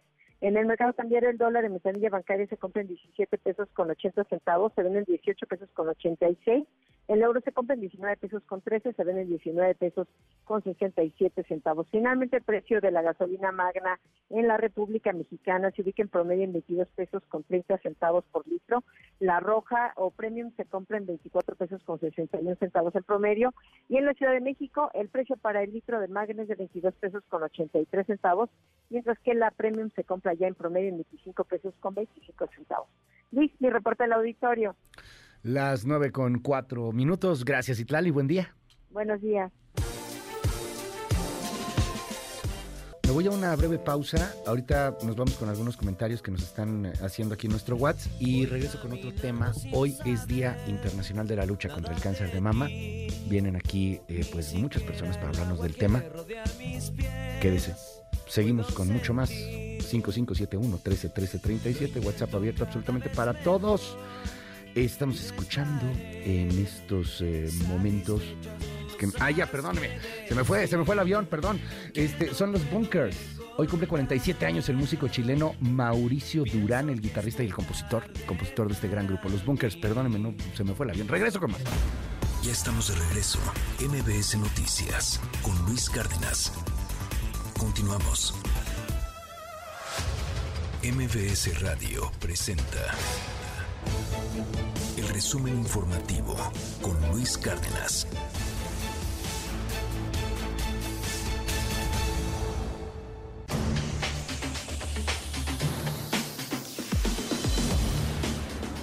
Son las 9 con 10 minutos. Coco García, qué gusto saludarte. Muy buenos días. Luis Cárdenas, buen día. Buen día, la auditoría Nueva Cuenta. Les comento que esta mañana el presidente López Obrador confirmó que Alejandro Encinas ya le presentó su renuncia como subsecretario de Derechos Humanos de la Secretaría de Gobernación.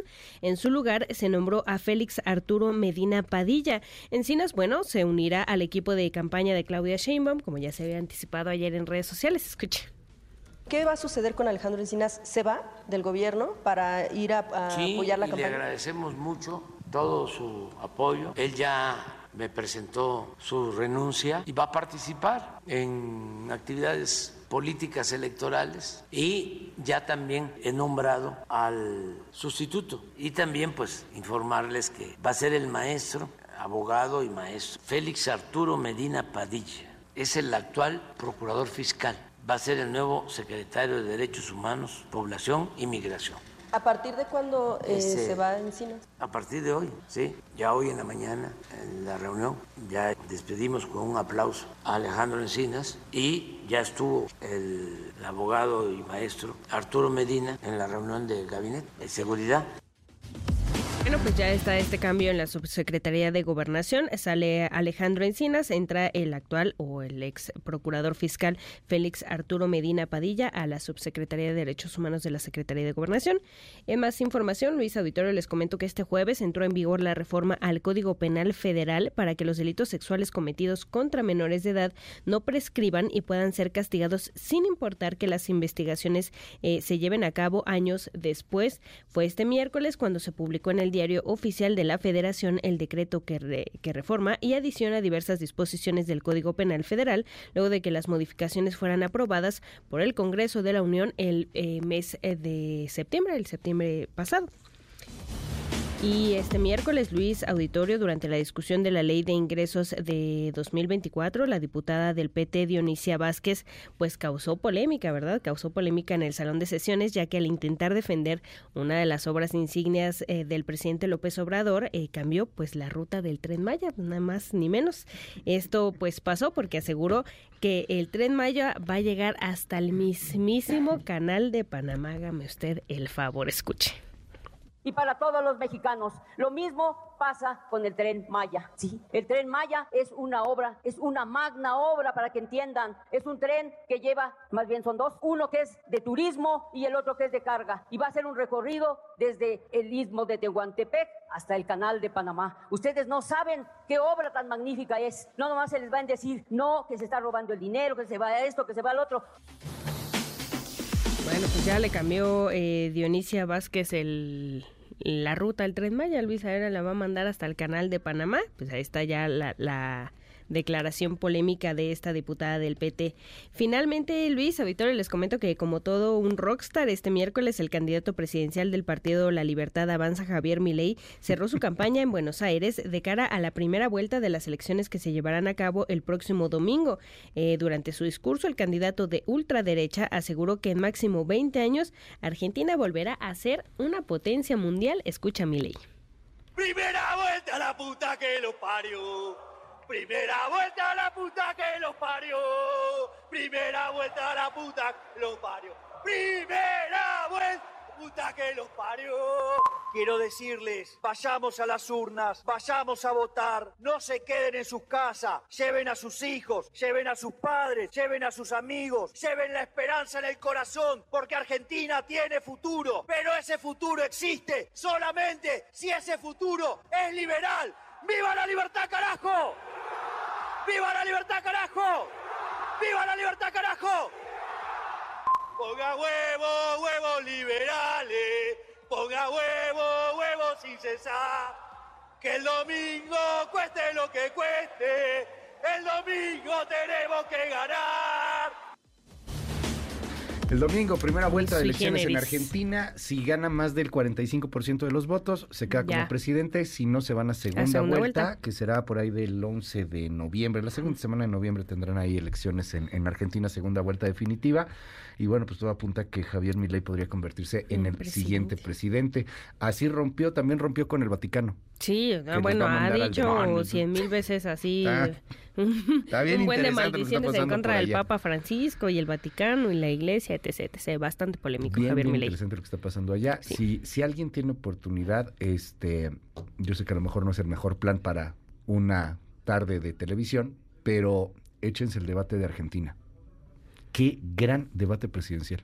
Sí, o sea, eh, Javier Milei es así no, eh, pero todos, ¿eh? O sea, desde la producción del debate, el asunto de las réplicas es completamente distinto a lo que vemos abiertos. Aquí, no, todo el mundo se sienta de cualquier cosa. No, allá es eh, increíble. O sea, me lo, me lo aventé hace, hace poquito y wow, me impactó. En fin, este, yo creo que hay que aprender algunas cosas de Argentina, no tener un Milei, claro, pero... Al menos los debates, hacerlos un poco más entretenidos y pues, pues con formatos... con formatos mucho más polémicos, más abiertos. Que tengan la piel más gruesa. Exacto. Que tengamos las pieles más gruesas. En fin. Coco, Eso es todo, Luis. Mil gracias. Te seguimos en tu red. En arroba Coco García con doble I. Ahí me siguen en todas las redes sociales. Eh, que tengan buen día. Igualmente, son las 9 con 16 minutos.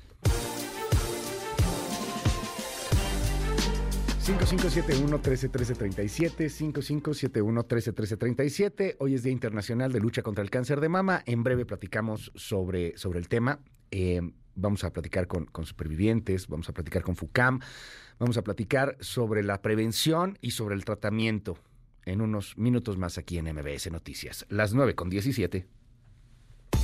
MBS Noticias con Luis Cárdenas.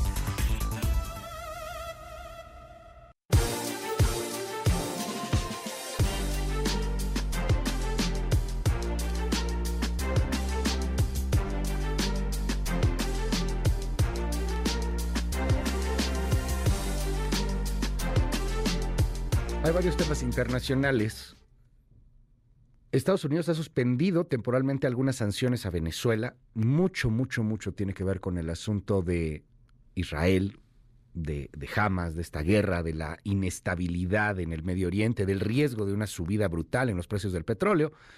Así que de pronto utiliza un pretexto el tío Sam diciendo que es porque ya están buscando democracia. En el fondo también tiene mucho que ver por el riesgo que se avecina. A través de un comunicado, eh, eh, perdón, eh, después de que el gobierno de Venezuela y una parte de la oposición acordaron formalmente trabajar juntos para alcanzar una serie de condiciones básicas para las próximas elecciones presidenciales, Estados Unidos respondió con la suspensión temporal de algunas sanciones, pero a sectores muy particulares en Venezuela. ¿Cuáles son? El petróleo, el gas y el oro. Entonces, bueno, obviamente tiene que ver también con todo lo que está pasando. Nicolás Maduro, el presidente de Venezuela, por cierto, exhortó al gobierno de Estados Unidos a superar la etapa de los impases y reconstruir una relación de respeto y paz, porque pues ya se trata de vender también petróleo, ¿verdad? Y se trata de ganar dinero. Y sabe Nicolás Maduro que en estas cosas pues se puede aprovechar también y que puede llegar un tema muy interesante económicamente para un eh, gobierno que está total y completamente eh, pues devastado, que está en la ruina económica. Todo en gran parte, insisto, por lo que está sucediendo con el Medio Oriente, con un riesgo de inestabilización o de desestabilización. Muy temprano, yo le ponía a usted esta pieza de nuestra corresponsal Hanna Beris, que nos estaba grabando, como nos la graba todos los días, pero pasó esto, escuche. Buenos días, Luis. Estamos aquí en el décimo tercer día de la guerra entre Israel y Hamas, con los ojos puestos tanto a ambos lados de la frontera entre Israel y Gaza como hacia el norte, desde donde se intensifican los ataques de la organización terrorista pro-iraní Hezbollah, que en los últimos días ha multiplicado sus ataques a localidades aledañas a la frontera entre Israel y Líbano. Tras la visita del presidente Joe Biden, ya... Hay alarma.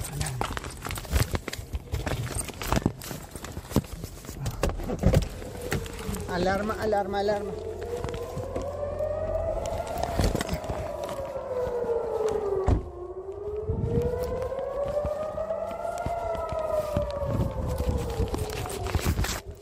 Alarma, alarma, alarma.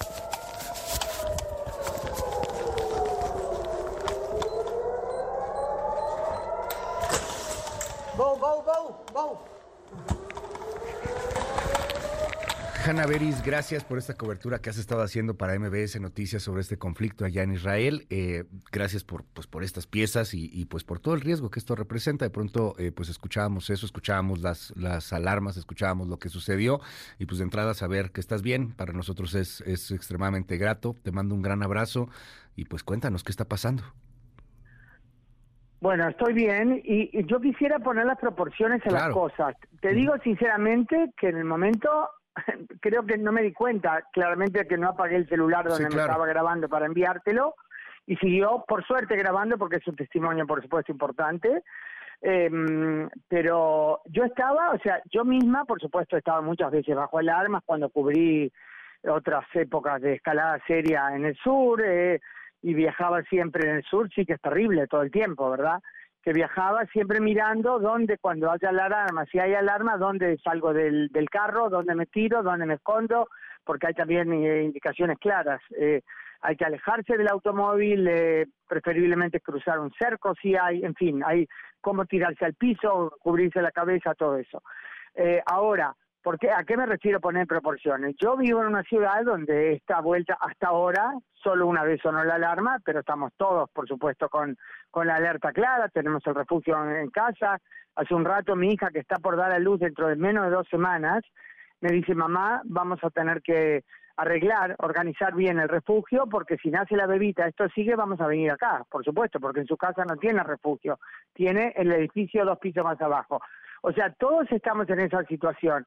Pero ¿a qué me refería de proporción? Hay población, tanto en el sur como en el norte. En el sur hace más de 20 años que vive en esta situación, que a veces, eh, o sea, hay épocas, hay épocas que son paraíso, pero hay épocas terribles que cada pocos minutos suena la alarma y ahí por la cercanía, por, o sea, por la distancia hasta la frontera, tienen 15 segundos para resguardarse. Acá es un lujo, tengo un minuto y medio, digo medio con un humor negro, ¿no?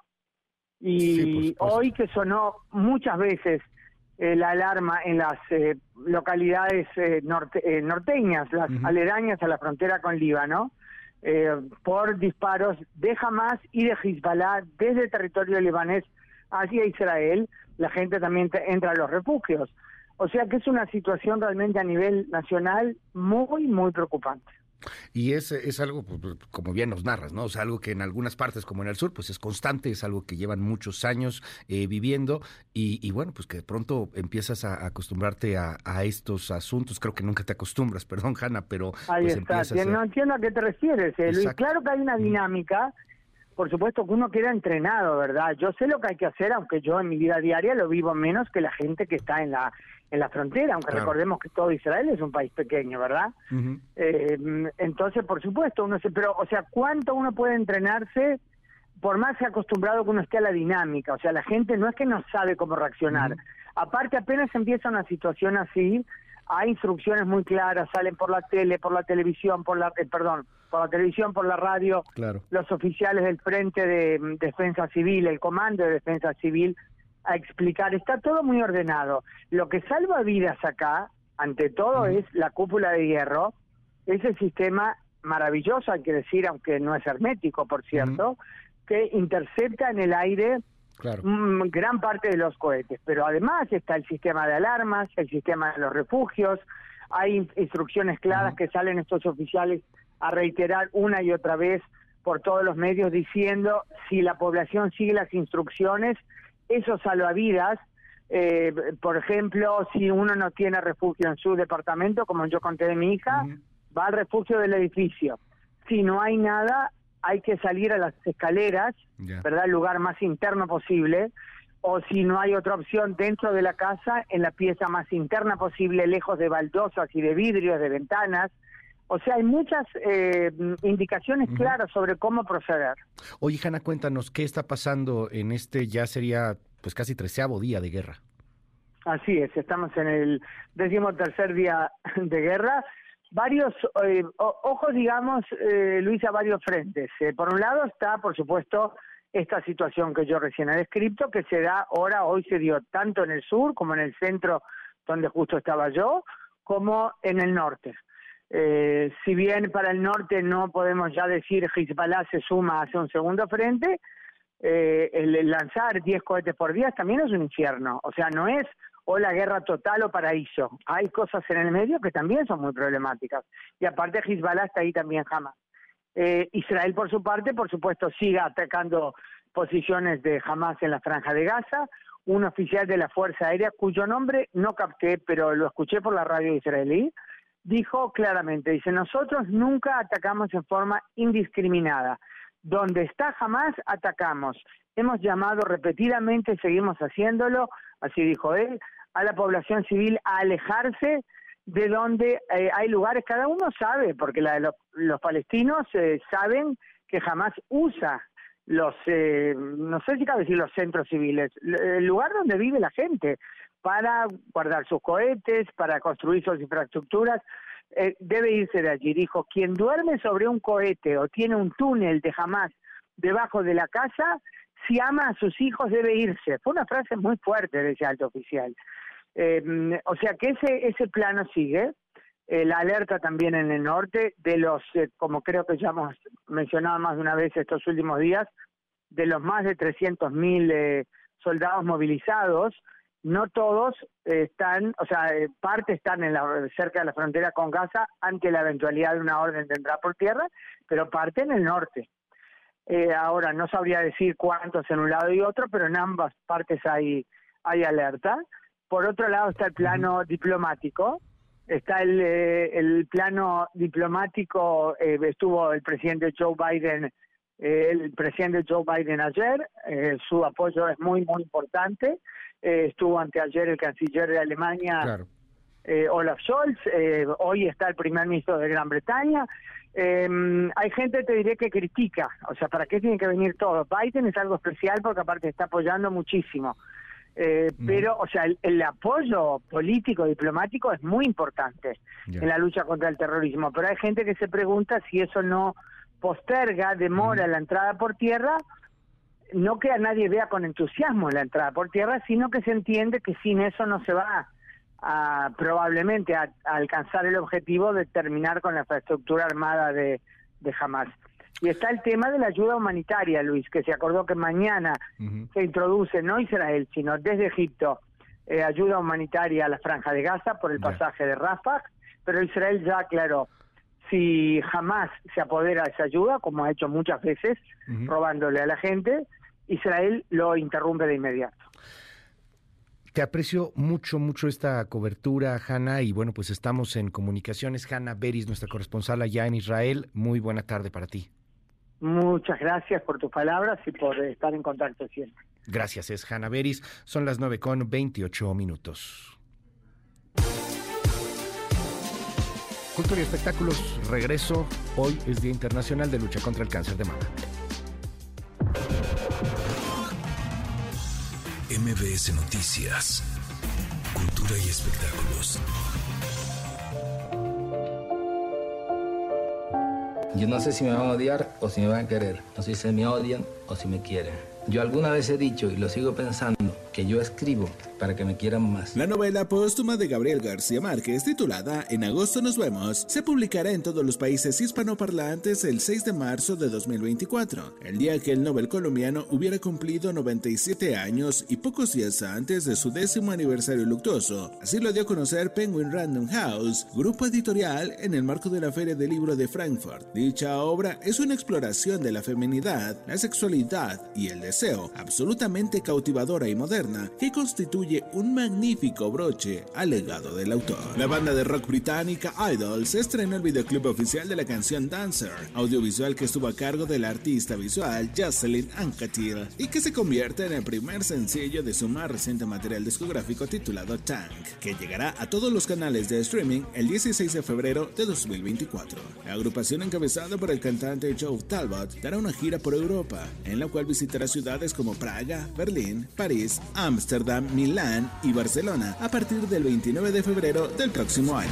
Para festejar su 45 aniversario y el bicentenario de las relaciones diplomáticas entre México y Estados Unidos, la Orquesta Sinfónica de Minería se presentará en diversos recintos de California, Missouri, Iowa, Michigan y Florida a partir del día de hoy y hasta el próximo 30 de octubre. Bajo la batuta del director Carlos Miguel Prieto, en dicha gira de recitales se interpretará un repertorio que entrelaza las raíces culturales mexicanas y latinoamericanas a través de la obra de autores como Arturo Márquez, Carlos Chávez y Silvestre Revueltas, entre otros compositores.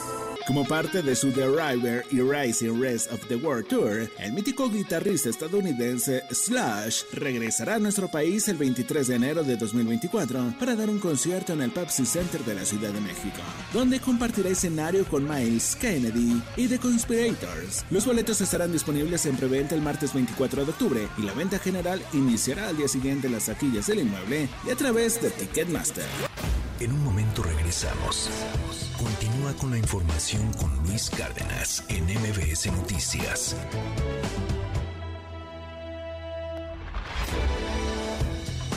Ya estamos de regreso.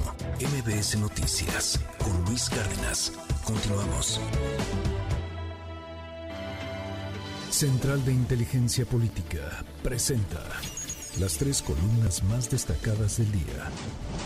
Del Universal con Carlos Loret de Mola, del macaneo al juego sin hit. La oposición debe aprender de cómo el presidente López Obrador solía ser un opositor efectivo, atacando a los presidentes anteriores con escándalos. Sin embargo, ahora que es el líder, proporciona escándalos, pero la oposición no aprovecha la oportunidad. Numerosos problemas desde corrupción hasta fracasos en políticas públicas plagaron su mandato, pero la oposición no ha logrado capitalizarlos para ganar. De Excelsior con Francisco Garfias, quitan recursos a migración, los dan al tren Maya. En menos de 24 horas, después de aprobar la extinción de 13 fideicomisos del Poder Judicial por más de 15 mil millones de pesos, los diputados oficialistas crearon un nuevo fideicomiso para el tren Maya por alrededor de 17 mil millones de pesos. Esto ocurrió en medio de una crisis migratoria y contradice el propósito de garantizar la seguridad y derechos humanos. Como siempre, lo importante lo dejan al último. Finalmente del portal Opinión 51 con Frida Mendoza. No solo es octubre. El cáncer de mama es una preocupación constante, no solo en octubre. El diagnóstico, la prevención y la atención son asuntos que deben preocuparnos durante todo el año. La autora tiene un mensaje firme. Mantengamos el enfoque en esta causa a lo largo del año y no solo durante el mes de octubre. Con síntesis de Mariana Peralta, estas fueron las columnas del día. Síguenos en la cuenta de Twitter, arroba mx-arma. Son las 9 de la mañana con 38 minutos. Hoy es Día Internacional de Lucha contra el Cáncer de Mama y para mí es un verdadero honor, un privilegio poder platicar con la maestra María Luisa Guisa y es la directora general del FUCAM. Bienvenida. Gracias, maestra, por estar con nosotros. ¿Cómo estás? Muchas gracias. Muy bien, Luis. Feliz de estar aquí contigo este día tan importante para todos. Que no debería de ser solamente este día, ¿no? O sea, es algo que no, no, no representa solamente ponerte rosa y unirte al asunto, sino algo que tiene que ser constante algo que de pronto se nos pierde. Sí, mira, de pronto ya lo hablan como el mes rosa, entonces todos los esfuerzos empiezan a partir del día primero de octubre, pero pues hay que recordar que el cáncer dura todo el año, no nada más en octubre. O como decimos, octubre dura todo el año. Oye, ¿cómo están las cosas en el marco del cáncer de mama aquí en México? ¿Cómo van los pues mira, hay panoramas eh, complicados porque pues también nuestra población va creciendo y eso ha hecho que hay pues más casos, ¿no? De cáncer de mama. No hemos sido eficientes ni sociedad civil, ni instituciones privadas, ni gobiernos en tener de verdad una campaña de detección oportuna y atención temprana a esta enfermedad entonces los casos siguen llegando en etapas avanzadas. Si yo te comparo cómo llegan, eh, qué porcentaje de detección oportuna tienen en Estados Unidos, tienen el 60, 65, 70% contra un 30 en México. Entonces realmente esa comparación es abismal y eso hace la diferencia entre la sobrevida o la no sobrevida o el éxito en la sobrevida. En FUCAM estamos eh, diagnosticando en etapas eh, tempranas aproximadamente un 42%. Entonces ahí estamos en la media. Y eso es también un tema de conciencia, es un tema de cultura, es un tema de barreras geográficas, económicas y culturales, las cuales hemos estado trabajando durante 23 años para poder romperlas y poder tener más acceso a las poblaciones más necesitadas. Eh, ¿Hay falta de prevención porque hay falta de difusión de las campañas o porque la gente en México no tenemos esta cultura de prevención. ¿Por qué hay falta de prevención? Porque es muy triste lo que nos dices, o sea, comparado con Estados Unidos, en donde puedes detectar con mucha anticipación y detectarlo a tiempo es diferencia entre el cielo y la tierra. Pues mira, yo creo que son la combinación de todas las razones que tú me estás diciendo. Tenemos una cultura todavía un poco, eh, a lo mejor es conservadora, en donde eh, cuando vamos en las campañas con unidades móviles o con el vagón en el tren de la salud a hacer las mastografías, muchas veces es el jefe de familia o algún tema religioso que impide que la mujer suba a hacerse su estudio de mastografía. Eh, sí nos ha tocado que hay esposos o parejas que no dejan que su mujer suba a hacerse la mastografía cuando ella incluso ya ha tenido eh, un síntoma o ha, ha detectado alguna bolita en su cuerpo y aún así es esta cuestión de no, no va, no te, no quiero que te subas, no te vayan a ver y pues no. Ahora sí que eso hace que tengamos que romper estas barreras culturales, ¿no? Obviamente todas nuestras técnicas son mujeres también como para darle más confianza tanto a la paciente como a la pareja, ¿no? Aún así, pues romper esos tabús, incluso hasta religiosos, nos ha costado trabajo. Qué fuerte lo que me dices, o sea, el, asunto del, tabú tan permanente del machismo que continúa y que uno pensaría a lo mejor pasa más en ciertas comunidades, a lo mejor está esto más en zonas mucho más marginadas, en, en zonas rurales, me imagino. ¿Es ahí o, se puede ver en otros lugares incluso? Mira, la verdad es que también pasa en todos lados, ¿no? Eh, hemos, hemos tenido muchas pacientes que que incluso hasta de posición económica más, más este alta o privilegiada, eh, aún así tienen este miedo, ¿no? O piensan, ¿sabes qué? A mí no me va a pasar. ¿Y qué crees? Que una de cada siete mujeres en nuestro país va a desarrollar algún padecimiento de mama a lo largo de su vida. Entonces, yo creo que ninguna mujer estamos exentas y es parte de lo que te decía hace un momento, la, la responsabilidad que tenemos que tener. Y por eso es este mes, es este día de decir, soy mujer, tengo familia, tengo hijos o soy una persona económicamente activa, yo no me puedo dar el lujo de enfermarme porque si yo me enfermo, dejo de tener esta, esta mm, vaya, mi, mi, percepción económica por algún, o sea, por el tiempo que a lo mejor eh, salgo de trabajar. Si yo muero, mis hijos se quedan desprotegidos y normalmente en nuestro país eh, el cáncer se presenta en los 40, 50 años en esta década en donde la mujer es muy productiva y tiene hijos pequeños. Dejar a hijos pequeños solos ¿Qué implica? Porque muchas veces son mujeres eh, solteras, madres solteras, cabezas de familia, pues que esos hijos van a quedar desprotegidos, esos hijos a lo mejor van a entrar en delincuencia, esos hijos a lo mejor ya no van a estudiar. Entonces todos sabemos, pues este es un grave problema de salud pública. Creo que vale la pena reforzar, recordar que eh, este día sirve y este mes para hacer nuestra autoexploración, para acudir a la clínica, para tener una detección oportuna, porque eso implica mayor posibilidad de sobrevida. ¿Cada cuánto hay que hacer una exploración, una autoexploración? Una autoexploración se recomienda una vez al mes, una vez que la mujer inicia su periodo menstrual. Si tienes algún antecedente familiar con cáncer de mama, a partir de los 20, 25 años, acudir a un especialista que haga un ultrasonido mamario para checar que todo esté bien y la mastografía a partir de los 40 es cada año. La mastografía a partir de los 40 cada año, si hay antecedentes a los 20 años hacer el ultrasonido mamario cada año también. Pues sí, cada año y estar en, en una constante eh, con la con la conciencia, ¿no? De que yo me tengo que estar revisando. Porque eh, yo me tengo que estar revisando, tenerlo permanente. Me decías sobre las edades, o sea, se llega a dar en, en mujeres eh, entre los 40 años, pero no, no, es, eh, no es exento de otras edades, que tu paciente más joven, los pacientes más jóvenes, pues tienen 19, 16 años, algo así. Sí, la paciente más joven que se ha detectado en FUCAM es de 16 años con un ah. cáncer bilateral agresivo. Ya. Afortunadamente, esta chica eh, ya tiene cinco años de sobrevida, eh, la, acabamos de entrevistar hace, hace poquito, ya tiene pues 21 años, está sana, está contenta, pero ella tiene la conciencia de estarse acudiendo a, sus revisiones en FUCAM por lo menos cada seis meses o cada año para ver que todo esté en orden, hacerse sus exámenes y pues mantener ¿no? esta cultura de siempre revisión. En eh, FUCAM son son ustedes unas heroínas, son unos héroes, hacen mucho por, por gran parte de la población y hay que ayudar. Eh, desgraciadamente se han cortado recursos, eh, hay una polarización brutal y que si pues, yo no quiero entrar en temas políticos con este asunto, pero se necesitan recursos, maestra. Fíjate que sí, eh, en lo largo de nuestros 23 años de trabajo ya tenemos más de 13 mil casos atendidos de cáncer de mama y en nuestros archivos eh, son más de 57 mil pacientes que han pasado por FUCAM. Hay algunas que no tienen cáncer y que acuden año a año. ¿Cómo operamos ahora con cuotas de recuperación? Esto es eh, que la paciente pues paga, es un costo menor que en cualquier hospital privado, pero ahí tiene la ventaja y la facilidad de tener todo al, alcance, no tiene que ir a otro lado a hacer ningún otro estudio, todo se hace en nuestra instalación, que es una clínica especializada de tercer nivel.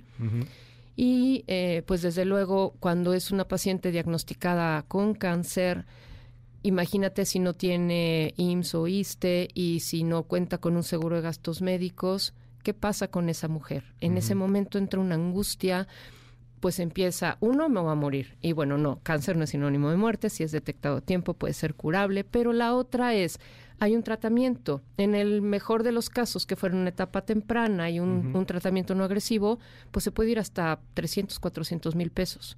Si tú no cuentas con ninguna seguridad social, ¿qué haces?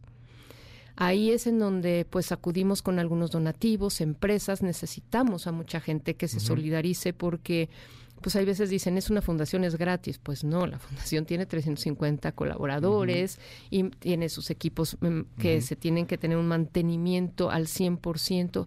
Todo eso cuesta. Claro. Entonces lo que hacemos es con, con la solidaridad de algunas eh, organizaciones, podemos completar algunos o una parte o algún porcentaje del tratamiento de algunas de las pacientes.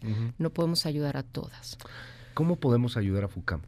Bueno, realmente como persona, como organización, como este grupos, recibimos donativos desde luego, tenemos nuestras redes sociales abiertas, en nuestra página web está un botón para hacer donativo, pueden acudir a la fundación incluso para ver cómo estamos trabajando, para que se note la transparencia en cómo se asigna cada uno de los recursos porque están etiquetados y estamos auditados siempre, ¿no?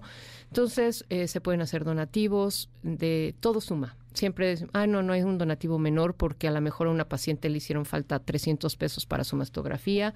Entonces ese, ese banco de, donaciones, la trabajadora social y el voluntariado, los van asignando para las pacientes que más lo van necesitando. Oye, eh, dime, dime algo, me preguntan aquí muchas personas en el WhatsApp.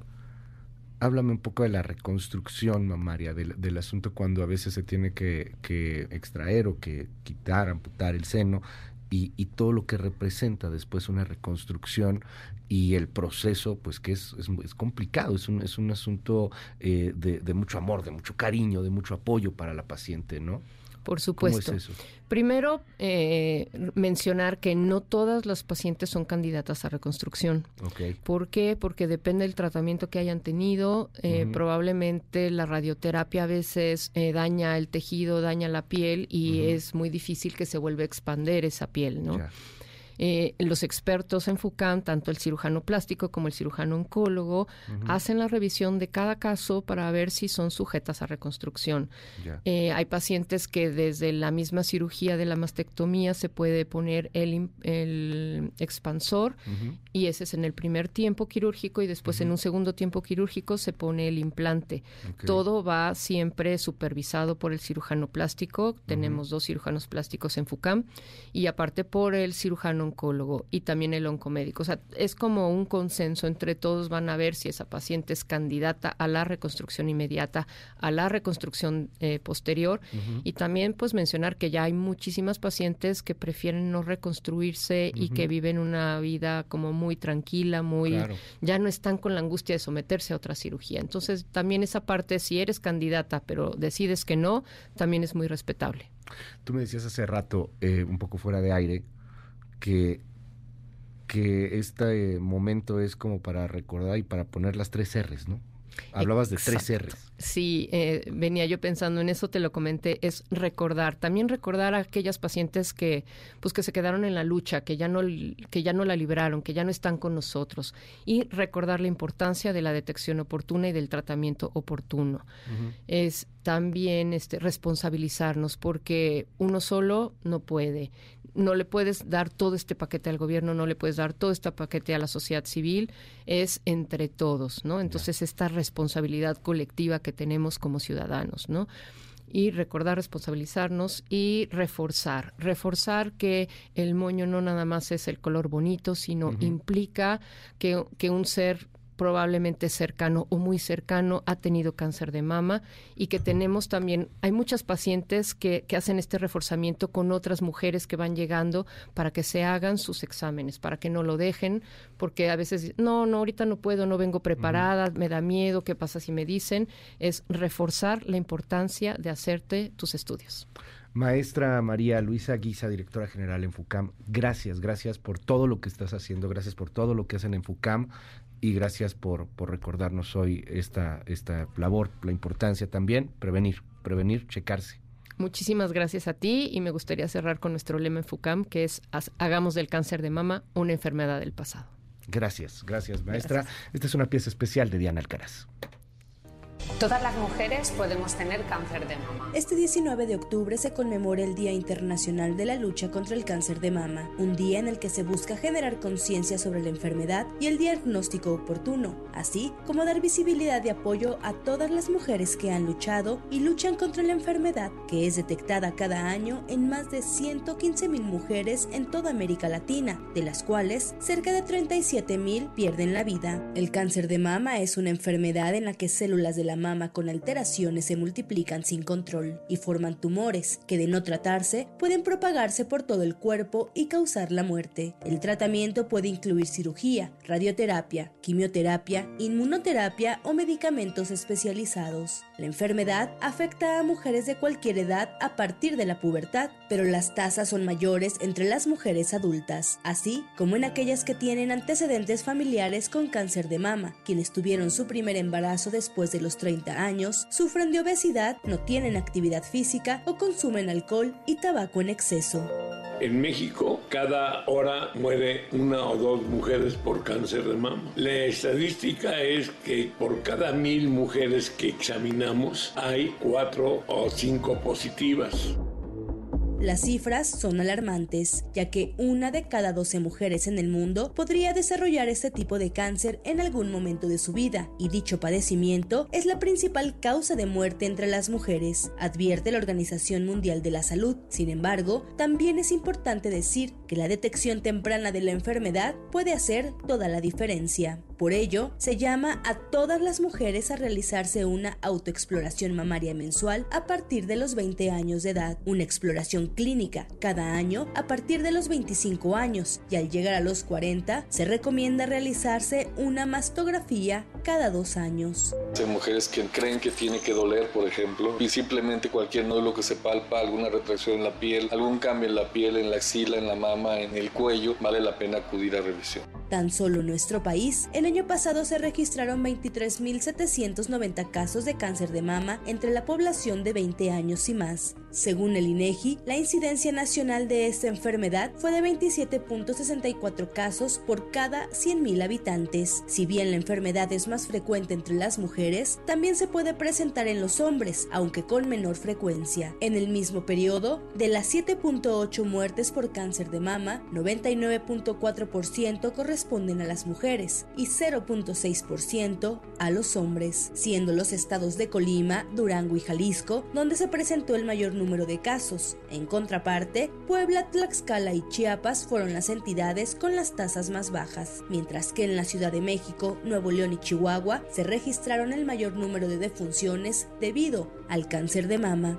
Si nosotros logramos un diagnóstico temprano de cáncer de mama, la supervivencia puede ser por arriba del 97% a 10 años. Hay veces que hacemos diagnósticos muy tempranos, pero son cánceres muy agresivos, el tipo de cáncer o la variante es muy agresiva y vas a requerir la quimioterapia para poder lograr esta supervivencia del 90%. Para la primera emisión de MBS Noticias, Diana Alcaraz.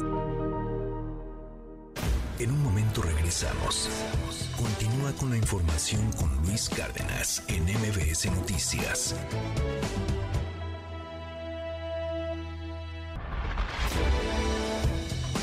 Ya estamos de regreso. MBS Noticias con Luis Cárdenas. Continuamos. Pásela maravillosamente bien. Nos escuchamos mañana tempranito en punto de las seis. Se queda con Gaby Vargas. Ya están aquí también Ingrid y Tamara. Yo soy Luis Cárdenas y se lo digo neta, neta, con el corazón en la mano. Es un gustazo, un honor poder estar un ratito con usted. Gracias por darnos la chance de acompañarle. Bye bye. Hasta mañana. Esto fue MBS Noticias con Luis Cárdenas.